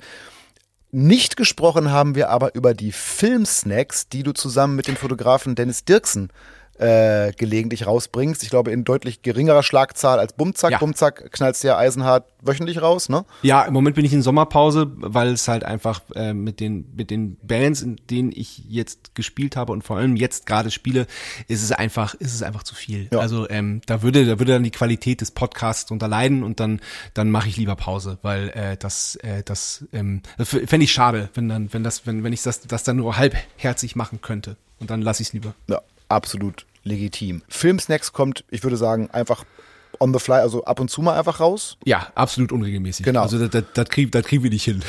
Ja, ich habe ich hab sowieso schon gelesen, dass, äh, dass äh, so Themen wie Kochen, ihr habt ja auch schon mal ein Band-Kochbuch rausgebracht zum Beispiel. Ja, zwei schon. Zwei schon sogar. Äh, also, dass so, äh, dass so Themen wie Kochen, aber auch Filme und Serien bei euch im Bandbus immer so Dauerthemen sind, über die ihr quatscht. Ja. Bist du, würdest du sagen, dass du ein richtiger Cineast bist? Nee, ich mag den Begriff Cine Cineast, Begriff mag ich überhaupt nicht. Ich habe das früher mal aus Spaß gesagt, aber ähm, nee, bi- bin ich gar nicht. Also dafür ähm, kenne ich mich auch viel zu wenig aus. Ich bin einfach ein, äh, ein, ich genieße es einfach, Filme zu gucken. Also du guckst jetzt auch nicht so, du guckst auch nicht so Sachen, die du dir eigentlich nicht angucken würdest, aber hey, muss man gucken, also ziehe ich mir das halt mal rein. Du guckst, was, worauf du Also Bock wenn, hast. wenn, wenn das einen Cineasten ausmacht, dann, äh, dann bin ich erst recht kein Cineast. Ich, ich guck, ich guck Sachen. Natürlich gucke ich auch mal so alte Sachen, so Klassiker, wo, wo, wo man weiß, okay, ist schwere Kost, aber sollte man mal geguckt haben, mache ich auch mal. Aber ich, äh, eigentlich entscheide ich da aus dem, aus dem, aus dem Bauch heraus. Ich habe jetzt zum Beispiel die beiden, äh, diese beiden Netflix-Filme von Peter Torwart geguckt, einfach weil, äh, weil ich Peter Torwart als Regisseur wahnsinnig schätze, allein wegen Bang Boom Bang und was nicht passt, wird passend gemacht natürlich. Und der hat ja jetzt ja so, so unfassbare Erfolge mit seinen Netflix-Filmen und ich finde die tatsächlich auch gut. Also es ist natürlich jetzt keine, keine tiefe Kost, sondern es ist, es ist pure Unterhaltung, aber äh, aber und noch nicht mal so dieses dieses dieses was ich hasse ist dafür dass der dass der deutsch ist ist das echt gut? Nein es ist einfach echt gut. Es ist wahnsinnig unterhaltsam und äh, und krass und gut. Und äh, und genau sowas ja wenn ihr, wenn ihr darüber sprecht, also du und Dennis Dirksen, der eben, wie gesagt, der ist äh, äh, Fotograf und ich glaube auch ein äh, ziemlich erfolgreicher, macht viel so äh, Bandkram zum Beispiel. Äh, und da würde ich jetzt sagen, okay, er ist Fotograf, der hat da bestimmt ein Auge für gewisse Dinge. Hast du sowas? Also kannst du so, äh, kannst du so, guckst dir den Film und denkst dir, ah, da haben sie jetzt so geschnitten, das nämlich, weil das nämlich das, mhm, okay, das hätte ich aber nicht gemacht. Ähm, Dennis ist nie, nicht nur Fotograf, sondern auch Videograf tatsächlich. Und äh, der hat da auf jeden Fall ein Auge dafür, mehr, mehr als ich. Aber ich, äh, ich kann das ausschalten. Genauso wie beim Musikhören kann ich auch ausschalten, oh, wie haben sie das denn aufgenommen? Wie klingt das? Was, was für, was, was für eine Snare ist das dann wohl, die sie genommen haben und wie ist die getriggert und ist die getriggert und so. Ähm, ich bin da, ich, ich kann das, das können viele nicht, ähm, aber ich kann das ausschalten und das kann ich beim, beim Filme gucken auch aus. Also ja, ich, ich finde, ich bin da auch, ich, also klar, wenn die äh, Spezialeffekte wirklich scheiße aussehen, dann äh, und und der Film aber auf diesen Spezialeffekten irgendwie basiert und baut, dann dann ärgert mich das. Aber wenn wenn man jetzt mal irgendwie sieht, dass das eine Greenscreen ist oder dass da irgendwelche Fäden durchs Bild gehen, was ja sogar auch bei bei riesen Super Hollywood Produktionen der Fall ist und das aber nichts ausmacht, weil es weil es irgendwie der Handlung dienlich ist, dann stört mich das überhaupt nicht. Dann bin ich der letzte, der sagt, äh, aber ähm, ich finde, dass, dass, dass einfach die Geschichte gut erzählt werden muss und dann äh, welche Mittel dafür gewählt werden, mein Gott. Ich würde jetzt normalerweise müsste ich jetzt noch, so noch so eine Frage stellen wie, was ist dein aktueller Lieblingsfilm oder so? Bitte nicht beantworten, denn diese Fragen kommen später noch. Ich habe da noch so eine ah, Rubrik. Okay. Nein, äh, aber worüber wir unbedingt noch sprechen, also bevor ich irgendwas hier mit Freundebuch und so mache, müssen, worüber wir unbedingt noch sprechen müssen, ist dein äh, na, aktuellstes Projekt ist jetzt vielleicht schwierig, aber dein aktuellstes Projekt, sage ich mal, abseits von Matzen. Und äh, meine erste Bitte wäre, diesen Bandnamen einmal für mich auszusprechen. Äh, Musada. Musada, okay, so hätte ich es auch ausgesprochen. Ich dachte, da falle genau. ich in irgendein. Musada ist ein relativ junges Bandprojekt, das vor nicht allzu langer Zeit, äh, auch da hoffe ich, dass ich alles richtig ausspreche, gegründet wurde vom Gitarristen Aren Emirze, äh, dem ehemaligen Gitarristen von Harmful oder dem oder dem Gitarristen von Harmful, den ehemaligen Gitarristen von Harmful. Ehemaligen Gitarristen. Und von äh, After Above, dem äh, fantastischen äh, äh, Sänger von Blackmail. Da muss der, Entschuldigung, da muss ich einmal zwischenkreisen. Der, der gute Mann heißt Aido Abai. Fuck. Siehste, ich sag ja, irgendwas Aido Abai. Ich entschuldige mich unglaublich äh, dolle. Aido Abai, dem fantastischen Sänger. Ist ja völlig klar, dass, dass ich ihn jetzt nur noch Afto nenne. Ist ja, ist ja völlig logisch. Ja, was, was so ein Podcast manchmal anrichtet. Ich glaube, ich werde ihn nicht einladen, er wird mich hassen. Äh, ich habe letztens ein Interview mit ihm äh, gelesen, da hat er sehr direkt über äh, Metallica abgerantet. Da habe ich gedacht, okay, der Mann findet direkte Worte. Ich hoffe, wir begegnen uns so bald nicht. Aber ich finde ihn sehr sympathisch. Und er singt fantastisch. Äh, ja. Drittes Gründungsmitglied äh, vor deiner Zeit war Thomas Götze von den Beatsteaks.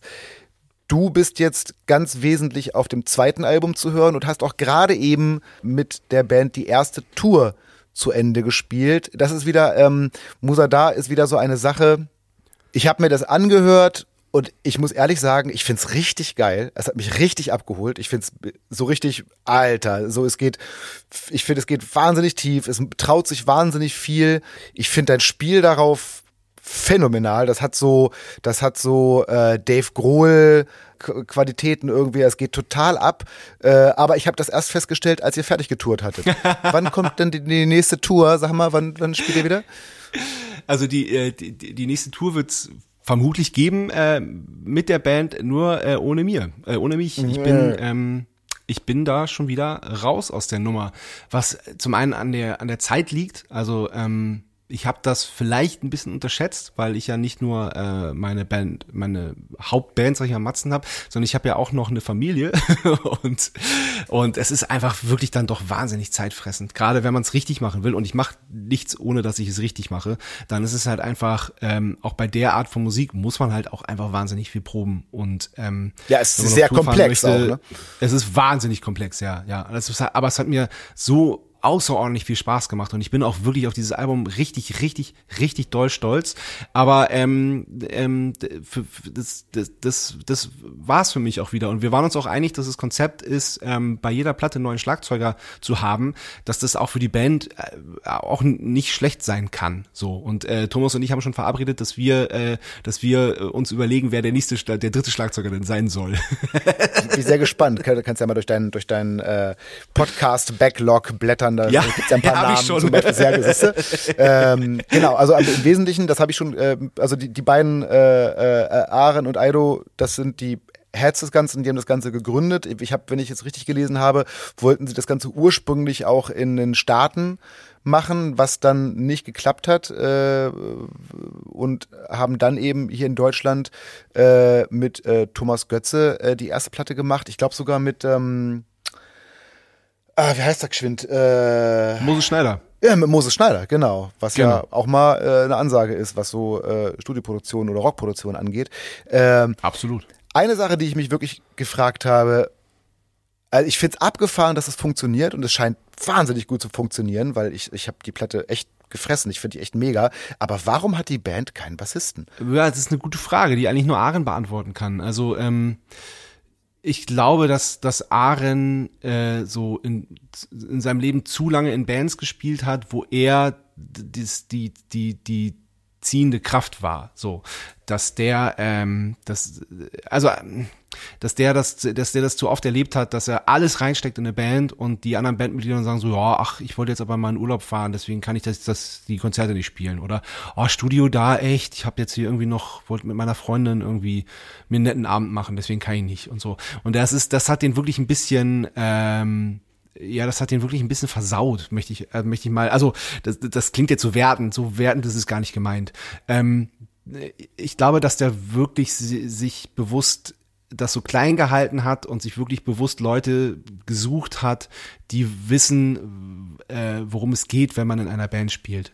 Und ähm, deswegen hat er so der, der macht, das ist ja auch, das ist ja auch geil, wie er das macht. Also der hat einen Gitarrenverstärker und einen Bassverstärker, Verstärker, splittet das Signal von der Gitarre und ähm, das, so, so, dass es halt sowieso schon Bass und Gitarre ist und das Basssignal, das macht er dann mit einem Octaver dann, wenn es passt und wenn es sein muss, noch eine noch eine Oktave tiefer, was er dann da, was er dann halt dazu schaltet und dadurch kommt halt dieser dieser wahnsinnig brachiale Sound. Und das sind halt natürlich immer die gleichen Töne, die gespielt werden, aber ähm, der, der macht so viel auf der Gitarre und das ist so ja fast schon virtuos, was er da macht und so äh, äh, so frickelig und so äh, so anspruchsvoll, dass dann, wenn er noch ein Bassist wäre und dazwischen dann auch noch Töne spielt und, sich, und dann auch noch sich sich sich sich vertüdelt, dass das dann zu viel wäre.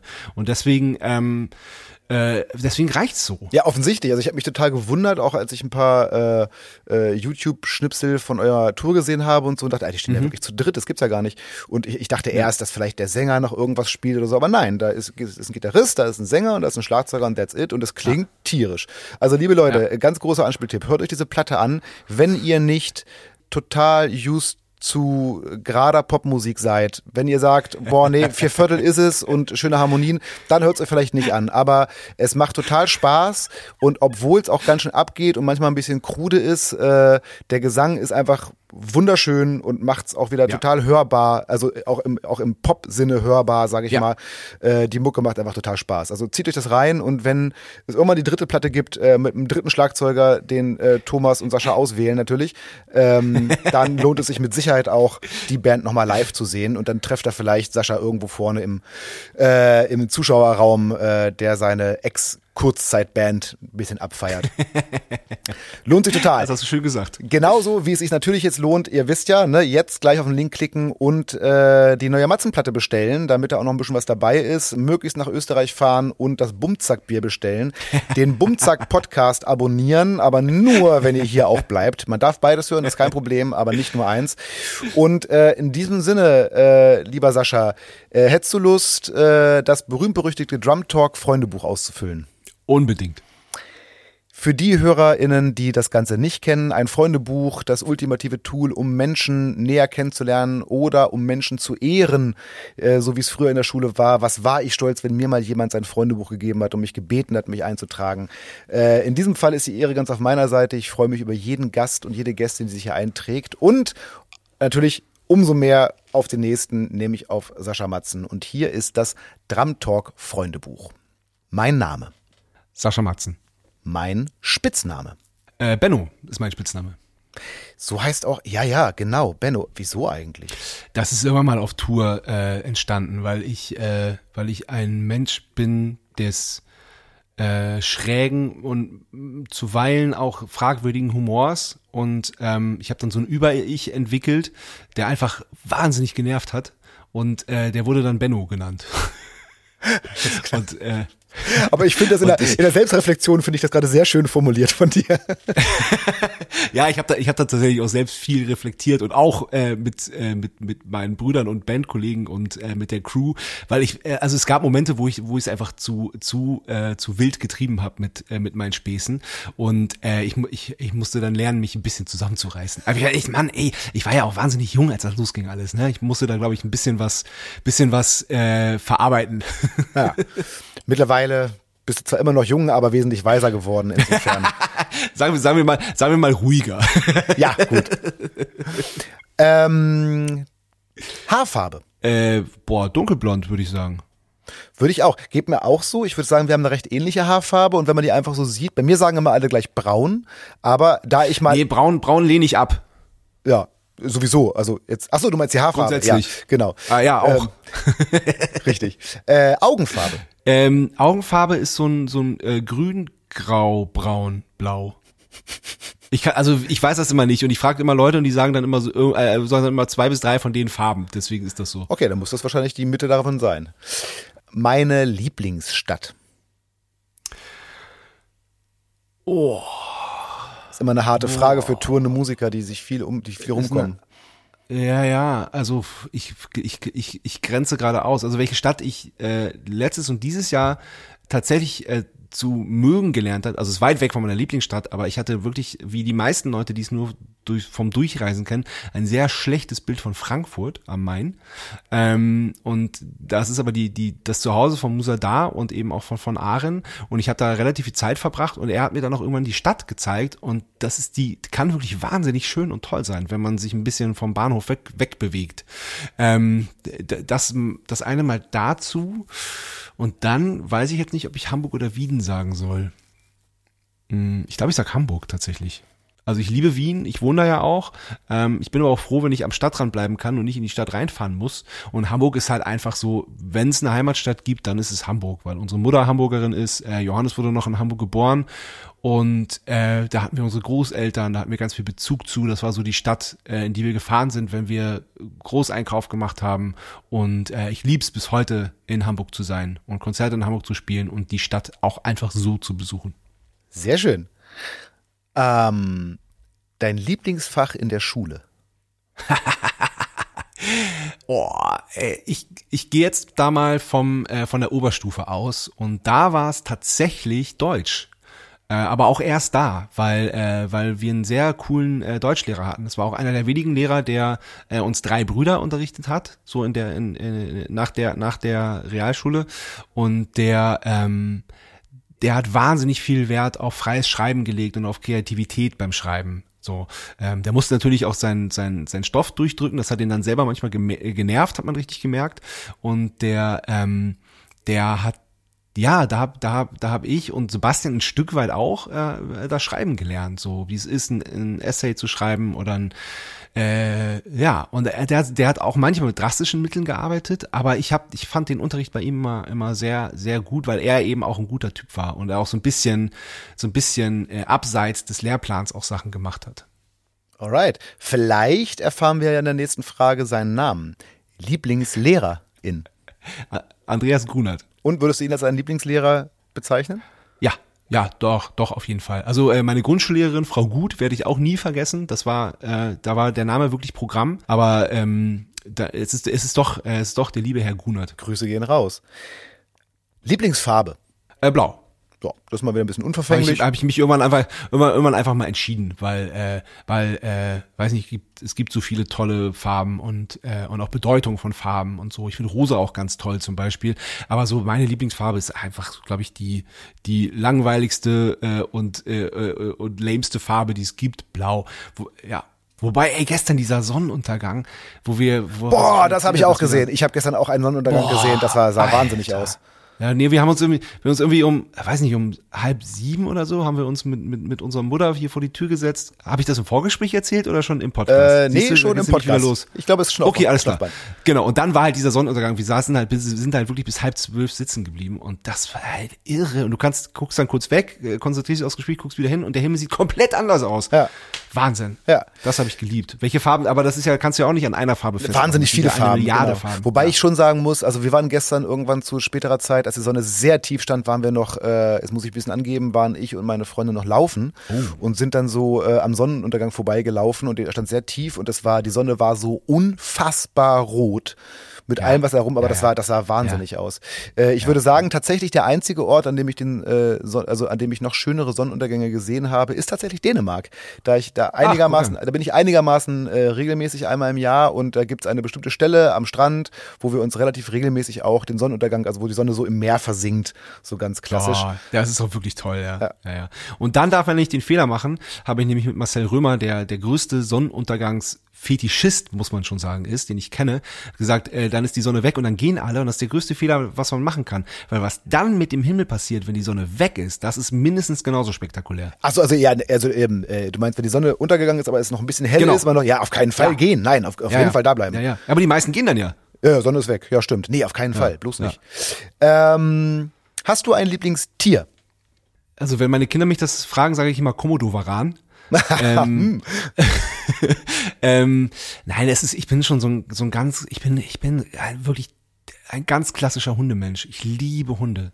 Ich habe ja auch wirklich ganz, ganz lange gebraucht, ähm, meine, meine Frau da überzeugen, dass wir auch unbedingt einen Hund haben müssen. Und das hat dann tatsächlich ja jetzt auch geklappt mit, äh, mit Indy, unserer Boxerin. Ähm, aber ich mag auch Katzen. Wir haben ja auch zwei Katzen, die auch wirklich, die ich auch wirklich über alles liebe. Ähm, ja, aber das ist, äh, wenn ich mich wirklich für ein Tier entscheiden muss, dann ist es der Hund. Und bist du auch jemand, der dann äh, so morgens um sechs äh, mit dem Hund Ja. durch die Gegend Ja. Da habe ich immer, habe ich immer eine, eine, also wenn ich diese, diese Menschen so morgens, also mir ging es früher, mittlerweile ist man ja älter geworden, aber es ging mir früher häufiger durchaus mal so, dass ich nach Hause gekommen bin am Wochenende und diese Menschen dann gerade aufgestanden und losgegangen sind mit ihren Hunden. Äh, und ich hatte immer eine Mischung aus Ver Verwunderung und Bewunderung dafür. Ja, absolut. Nein, aber das, das muss man, muss man sich halt im Klaren sein, dass wenn man, wenn man sich, wenn man sich ein Tier anschafft, dass das dann ein- einfach dazugehört. Und ich hab's noch nie nicht gerne gemacht. Es kann auch, ich kann auch um drei besoffen nach Hause kommen und freue mich, wenn, wenn, wenn, wenn ich, wenn ich am nächsten Morgen mit dem Hund rausgehen kann, weil es nur gut ist. Weil es nur, es ist wirklich in allen Belangen gut, dass du an jedem Tag im Jahr bei Wind und Wetter, scheißegal, welche, was, in welchem Zustand du dich befindest. Das erste, was du machst, ist einen großen Spaziergang mit, mit, mit, mit so einem wundervollen Wesen. Und das, da, da kann nichts schlecht daran sein. Ich persönlich äh, weiß, dass ich es nicht ähm, erfüllen könnte. Deswegen schaffe ich mir keinen Ja, nee, Hund an. dann, deswegen hast du auch keinen Hund. Genau, Punkt. ganz genau. Ja, ganz einfach. Sag mal, so jetzt mal abgesehen vom Musikmachen und Schlagzeugspielen und so, ne? Hast du noch Hobbys? Ich habe drei Kinder und einen Hund. Was soll ich denn noch alles machen? Ich brauche Bier. Ich bin Politiker. Stimmt eigentlich. Wir haben eigentlich schon über alle Hobbys gesprochen. Schwierig.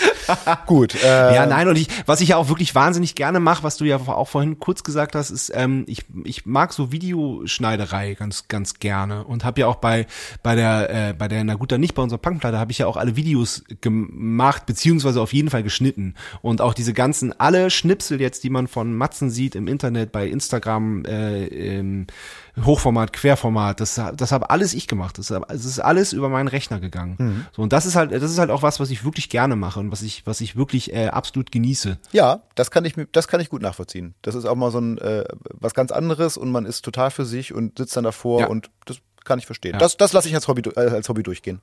Das ist okay. Sehr gut. Schwierige Frage. Ich esse am liebsten. Ähm, da muss ich ein bisschen ausholen. Also ähm, ich habe mir irgendwann äh, in Wien gibt's gibt's eine eine Bratwurst, die heißt Käsekreiner. Das ist eine grobe geräucherte Bratwurst mit Käse drin. Das heißt, wenn du die äh, im Idealfall legt man die in kaltes Wasser, lässt sie heiß werden und brät und noch besser grillt sie dann scharf an, so bis der Käse rausplatzt und dann isst man die mit so einem Kremser Senf, das ist so ein grobkörniger Senf. Und mein Ziel war es, selbst eine gute äh, Käsekreiner herzustellen. Ähm, ich habe das nicht geschafft, muss ich ganz ehrlich sagen, weil so Wurst selber machen ist schwer. Aber ich habe eine gute Salsiccia hingekriegt. Dann äh, war ich äh, Anfang 2020, also kurz vorm, vom ersten Lockdown, war ich mit meinen Brüdern in Schottland. Da haben wir äh, Johannes überrascht und äh, haben ihm, äh, sind mit ihm nach Schottland, haben ihn eingepackt und haben gesagt, so, wir fliegen jetzt los und sind wir nach Schottland geflogen. Äh, haben unsere Lieblings-Whisky-Distille besucht und haben drei Tage Welche ist das? Nur mal kurz äh, so. Das ist Bolvini. Aha. Die Lieblingsdistille in Dafton, so heißt der Ort, also Dufftown geschrieben. Und äh, das war eine fantastische Reise. Wir haben vier Tage sehr gut, sehr gut getrunken und sehr gut und viel gegessen. Und dann äh, auf dem Rückflug sind wir in Amsterdam zwischengelandet und äh, unser Flug hatte ein bisschen Verspätung und wir mussten laufen, um unseren Anschlussflug zu kriegen. Und ich dachte, ich überlebe das nicht. Ich war wirklich körperlich so am Ende, dass ich gedacht so, ey, ich muss irgendwas machen, es muss irgendwas passieren. Habe dann einen krassen Schritt gemacht, ähm, habe äh, Weizen weggelassen, habe Zucker weggelassen, habe Alkohol weggelassen und habe alle tierischen Produkte weggelassen. Heißt, ich habe mich wirklich von null auf gleich vegan ernährt. Alles andere ist so peu à peu zurückgekommen. Ähm, Zucker habe ich meine Phasen, aber lasse ich auch gerne weg. Ähm, ich guck wirklich, dass ich auch alkoholfreie Phasen habe. Das ist wichtig, weil äh, man übertreibt das gerne und äh, es ist äh, Alkohol ist ja eh so ein Thema. So, ähm, das ist das, das Fass will ich jetzt gar nicht aufmachen. ähm, ähm, und äh, auch das Weizen ist, ist zurückgekommen. Da gucke ich auch einfach, dass ich es nicht übertreibe, aber die tierischen Pro Produkte äh, sind nicht zurückgekommen. Was die Käsekreiner äh, schwierig macht. macht die Käsekreiner schwierig, genau. Aber äh, ich vermisse es nicht. Und äh, ich merke, wie gut es meinem Körper tut, ähm, das wegzulassen. Also, äh, wo es mir wahnsinnig schwer fällt, ist, ist bei Käse, bei geschmolzenem Käse, weil ich das wirklich unfassbar liebe. Aber ähm, ist halt so. Und ähm, es tut mir halt einfach wahnsinnig gut und es tut der Welt gut, äh, wenn man tierische Produkte weglässt. Und äh, das reicht für mich, um auch auf Käse zu verzichten. Also lassen wir die Käsekreiner stehen mit einem Sternchen dran. Ich esse sie aber leider nicht mehr. Nee, würde ich nicht machen. Okay. Das stimmt, das war die Ursprungsfrage. Nee, ähm, was ich war, also ich, äh, ich bin absoluter, äh, absoluter Nudeladdikt. Und äh, setz mich in Italien an irgendein Wasser und gib mir eine gute, äh, eine gute Pasta mit Tomatensauce und ich bin der glücklichste Mensch der Welt. Ding. Ja. Und was trinkst du dann am liebsten? Naja, die, Bier. Ja, da, ich wollte gerade sagen, die Antwort gab es eigentlich ich, in den ganzen Podcast. muss ich, muss ich, wir haben ge- geil, wir waren gestern, weil wir, weil wir jetzt am Wochenende das Video drehen und äh, wir haben so so uralte, so so so so so Partylicht, so diese diese super diese diese klassischen vier Kannen, die Ach, an so geil, Dings, ja. an so einer Traverse hängen, haben wir uns von da geholt. Der musste irgendwo ins Lager gehen und hat das zusammengesucht, hat noch Kabel gesucht, so kommt man aufs Reden und der hat wirklich gesagt, boah, ich trinke nix, ich trinke nix außer Kaffee, Wasser und Bier. Und das fand ich irgendwie beeindruckend. Das das das das das finde ich gut. Und da habe ich gemerkt, dass es bei mir auch ähnlich ist. Also ich trinke mal einen Saft, so einen rote Beete Saft oder so, weil das ja auch gesund ist. Und äh, aber so irgendwie so Cola oder so Fanta oder so Limonade oder so, das trinke ich eigentlich nicht mehr. Weil ich irgendwie so, weil auch das so, weil der Körper verklebt so danach, habe ich das Gefühl. Klar trinke ich das auch mal, aber irgendwie so Wasser und Kaffee reicht. Und dann, wenn man abends Bock hat, dann halt noch mal ein Bier. So. Fühle ich, würde man jetzt sagen, wenn man jünger wäre als ich. äh, ich behaupte, es ist eine der unbeliebtesten Fragen aus diesem Freundebuch, aber ich muss sie stellen. Lieblingsmusikerin oder Band? Boah. Oh, schwer. Äh, Ringo Starr, Beatles. Muss ich dann doch, äh, muss ich dann doch auf den Klassiker zurück. Weil, ey, es gibt so viel. Ich bin zum Beispiel äh, dein erster Gast äh, in, in diesem Podcast, als er dann Jump Talk hieß, war Charlie Klauser und die war ja auch bei mir zu Gast. Und ich bin wirklich so unfassbar beeindruckt von, äh, von dieser Frau, was die alles kann und auf welche Art und Weise sie das macht. So, die ist zum Beispiel, wenn man jetzt, wenn man jetzt so auf unser Land guckt, ganz weit oben dabei. Aber da, ich, da fallen, fallen mir jetzt auf Schlag schon wieder fünf andere ein, wo ich einfach denke so, wow, auch so, äh, Aido, das ist halt der Sänger, der mit Blackmail irgendwie mein, meine Jugend begleitet hat und wo ich dachte so, ey, das ist, wie, wie geht das? So diese Musik in Kombination mit diesem wunderschönen, manchmal beatlesken Gesang, das ist so, äh, und das aus Deutschland, das geht doch eigentlich gar nicht. Und jetzt habe ich mit dem eine Band gehabt und bin mit dem auf Tour gefahren und das war alles, das war schon, da war ich, da gab es auch schon so ehrfürchtige Momente und so.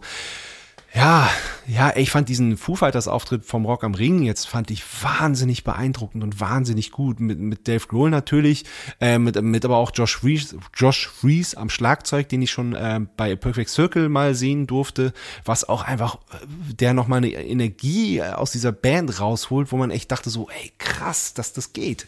So und das, äh, also da könnten wir jetzt noch eine Stunde weiter drüber reden und deswegen ist die ist die Frage auch so schwer, weil das halt äh, weil äh, weil man darüber einen eigenen Podcast machen könnte. Aber ähm, wenn man sich aufs Wesentliche und auf den Ursprung ähm, äh, bezieht, dann sage ich auf jeden Fall Ringo Starr und mit ihm na natürlich die Beatles. Gehe ich mit. Mit allem, was du gesagt hast. Hast du ein, Lieb ein Lieblingsbuch? Äh, ich habe ähm, ja, im Moment ist es ähm, eines Menschen Flügel von ich bin mit Namen so bescheuert, wer ist denn der? Äh, habe ich vergessen. Eines Menschen Flügel.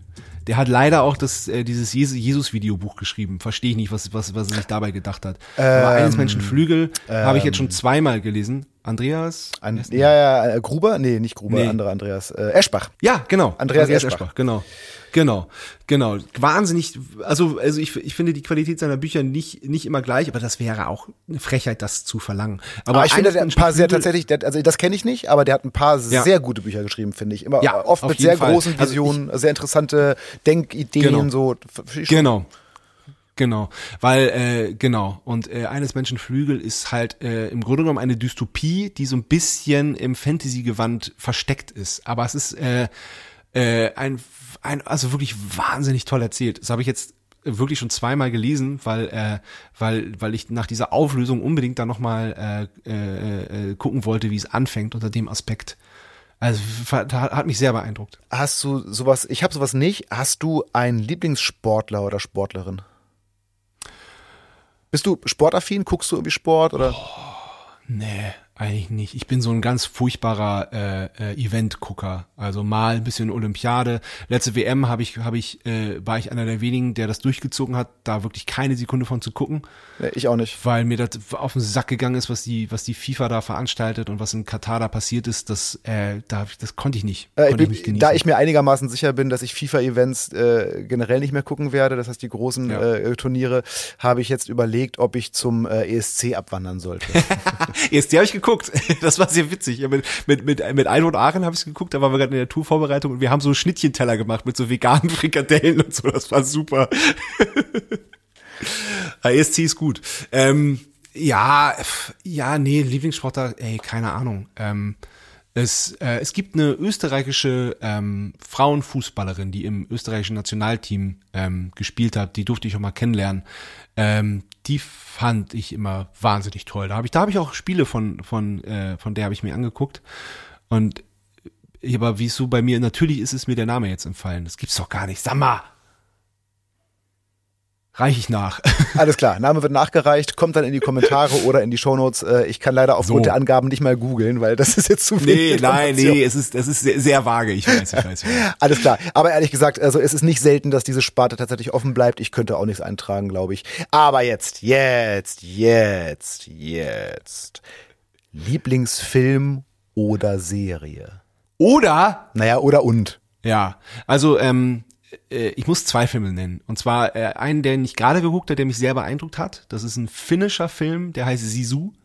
Ähm, den kann ich wirklich, kann ich wirklich allerwärmstens empfehlen. Also der ist, der ist lustig, der ist aber vor allem brachial und krass.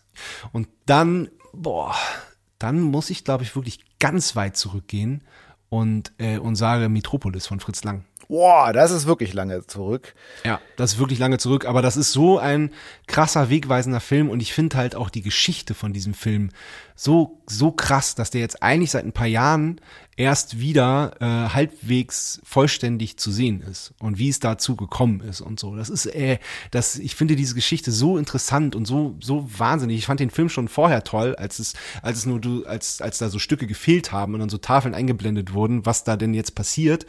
Und dass es den jetzt wieder ganz gibt, finde ich, äh, finde ich absolut faszinierend und toll. Ding. Okay, Metropolis. Puh. Ja. Das wird aber jetzt ein spannender Bereich auf meiner Bucketlist. Eine Bucketlist, Bucketlist, Bucketlist, Bucketlist. ähm, und, und wie ist das so mit Serien? Guckst du Serien? Ja, ich gucke Serien tatsächlich. Also ich glaube, da wird meine All-Time-Favorite wird für immer Sopranos sein, weil die einfach, weil das so mit die erste Serie war, die das so krass durchgezogen hat und so äh, so so diese Erzählweise, die war neu einfach und äh, danach kommt äh, kommt erstmal relativ lange nix. Also äh, es gibt ganz unglaublich tolle Serien, es gibt auch moderne Serien und so, aber äh, man verliert ja auch den Überblick und ich kann auch längst nicht mehr alles gucken, was ich gerne gucken wollen würde, weil es einfach zu viel ist und dann gibt's dann dann musst du ja bei Apple, da musst du bei Amazon, da musst du bei Das Netflix, da geht musst mir du bei so Disney, Puffer, da ey. musst du bei da musst du bei du dann, du zahlst ja 150 Euro im Monat, wenn du alles Ja, gucken ja. willst und Ja, das geht ja auch nicht. Also ich habe dann irgendwann mal gesagt so so mal, guck mal, du schreibst es mal auf, wo du überall ein Abo hast und dann dann guckst du mal, was in der Familie überhaupt halbwegs regelmäßig ge geguckt wird und alles andere wird wird stumpf äh, gekündigt. Jetzt wird's ein bisschen philosophisch, weil, also, wenn die Frage einem achtjährigen Schulkind gestellt wird, hat das einen anderen Aspekt, als wenn ich sie jetzt stelle. Das möchte ich mal werden. Wenn du den achtjährigen Sascha gefragt hättest, hätte er gesagt Lokomotivführer. Hast du nicht geschafft. Ähm, Habe ich nicht geschafft, nee, nein, war ja auch nie ernst gemeint, auch damals schon nicht. Ähm, ich glaube, dass, ja, werden, ja, das ist schwer. Ich glaube, dass ich möchte ein glücklicher, umsichtiger Mensch werden. Werden oder bleiben? Naja, die Frage war ja, deswegen habe ich mir so schwer getan mit der Antwort. Ähm, ich glaube, dass ich nicht mehr viel dafür brauche, ehrlich gesagt. Ähm, ich bin relativ glücklich.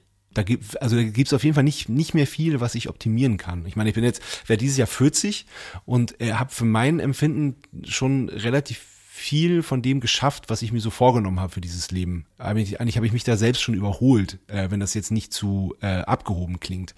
Naja, erfolgreiche Rockband, check. Familie, check. Haustiere, check. Andere erfolgreiche Platten, check. Eigener Podcast, check. Eigenes Bier, check. oh, stimmt, ja, stimmt. Also, was rede ich hier für Quatsch?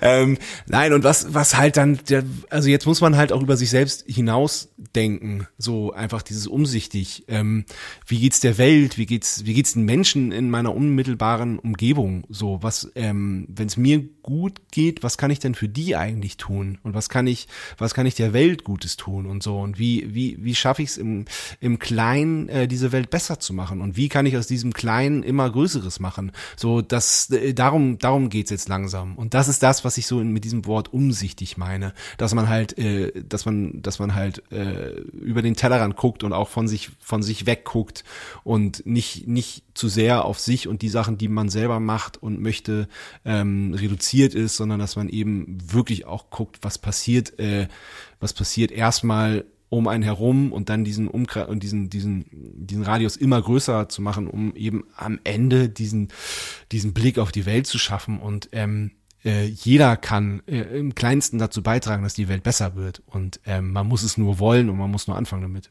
Ich finde, du bist auf einem ganz guten Weg. Danke. Das würde ich auf eine einsame Insel mitnehmen. Eine Sache? Hm, na, was du tragen kannst. Was ich tragen kann. Ähm, für immer? Hängt vielleicht auch von der Sache ab, die du mitnimmst oder so, keine Ahnung. Ja. Also ich habe auch schon mal jemandem sagen gehört, äh, ein Buch, auf dem, in dem drin steht, wie man von einsamen Inseln runterkommt. ja, gut, das ist, das ist so eine, das ist so eine, das ist so eine Rauswinde-Antwort. Genau. ähm, ich hänge an sehr vielen Sachen. Also fällt mir das, mir fällt das wahnsinnig schwer. Weil ist es egoistisch, wenn ich sage, dass ich meine Familie mitnehmen möchte, weil ich denen ja dann damit auch alles verbaue? Ich glaube ja. Während ich mir die Frage gestellt, äh, während ich dir die Frage gestellt habe, habe ich mir genau diese Frage gestellt. Und ja. dann habe ich währenddessen gedacht, ich glaube, ich würde meine Familie nicht mitnehmen, mhm. weil ich davon ausgehen würde, dass meine Familie auf dem Festland ansässig sich darum kümmern würde, dass ich von dieser Insel wieder runterkomme.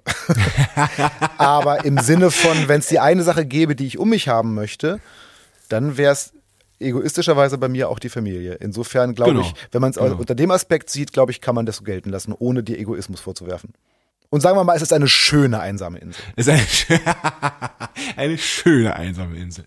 Ja, dann, dann, dann lautet meine Antwort so unter den von dir genannten Voraussetzungen. Sehr gut. Mit Sternchen. Ähm, ja. Das mag ich überhaupt nicht. Ungerechtigkeit. Punkt.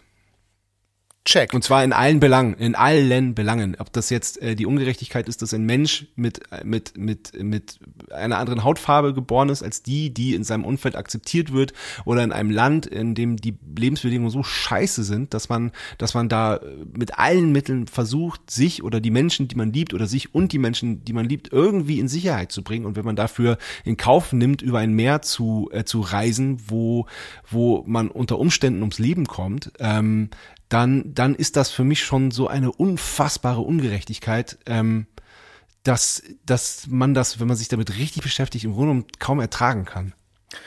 Durchaus ein Thema, über das ihr, also du und aber auch ihr als Band ja auch häufig nicht hinterm Berg haltet. Also man kann jetzt schon sagen, Absolut, ich würde, ja. ich würde Matzen jetzt, also die Band Matzen jetzt nicht als hochpolitische Band im Sinne einer Nein keine Ahnung, linksautonomen Punkband oder so sehen, aber ihr seid schon insgesamt ja ausgesprochen politisch in euren in eurer Haltung und euren Aussagen, das kriegt man ja schon sehr häufig mit. Ja, es wandert aber auch tatsächlich immer mehr in die Texte, weil es einfach, ich glaube aus dem, was ich vorher äh, äh, referiert habe, weil es für uns immer wichtiger ist, auf die Welt zu gucken und äh, eben auf Gerechtigkeit und Ungerechtigkeit. Und ähm, das hat äh, so richtig angefangen bei der bei der bei der Punkplatte, die ja wirklich nur ganz klar politisch ist. Ähm, auch mit einer, mit einer Ironie oft drin, aber auch ohne ironische Brechung.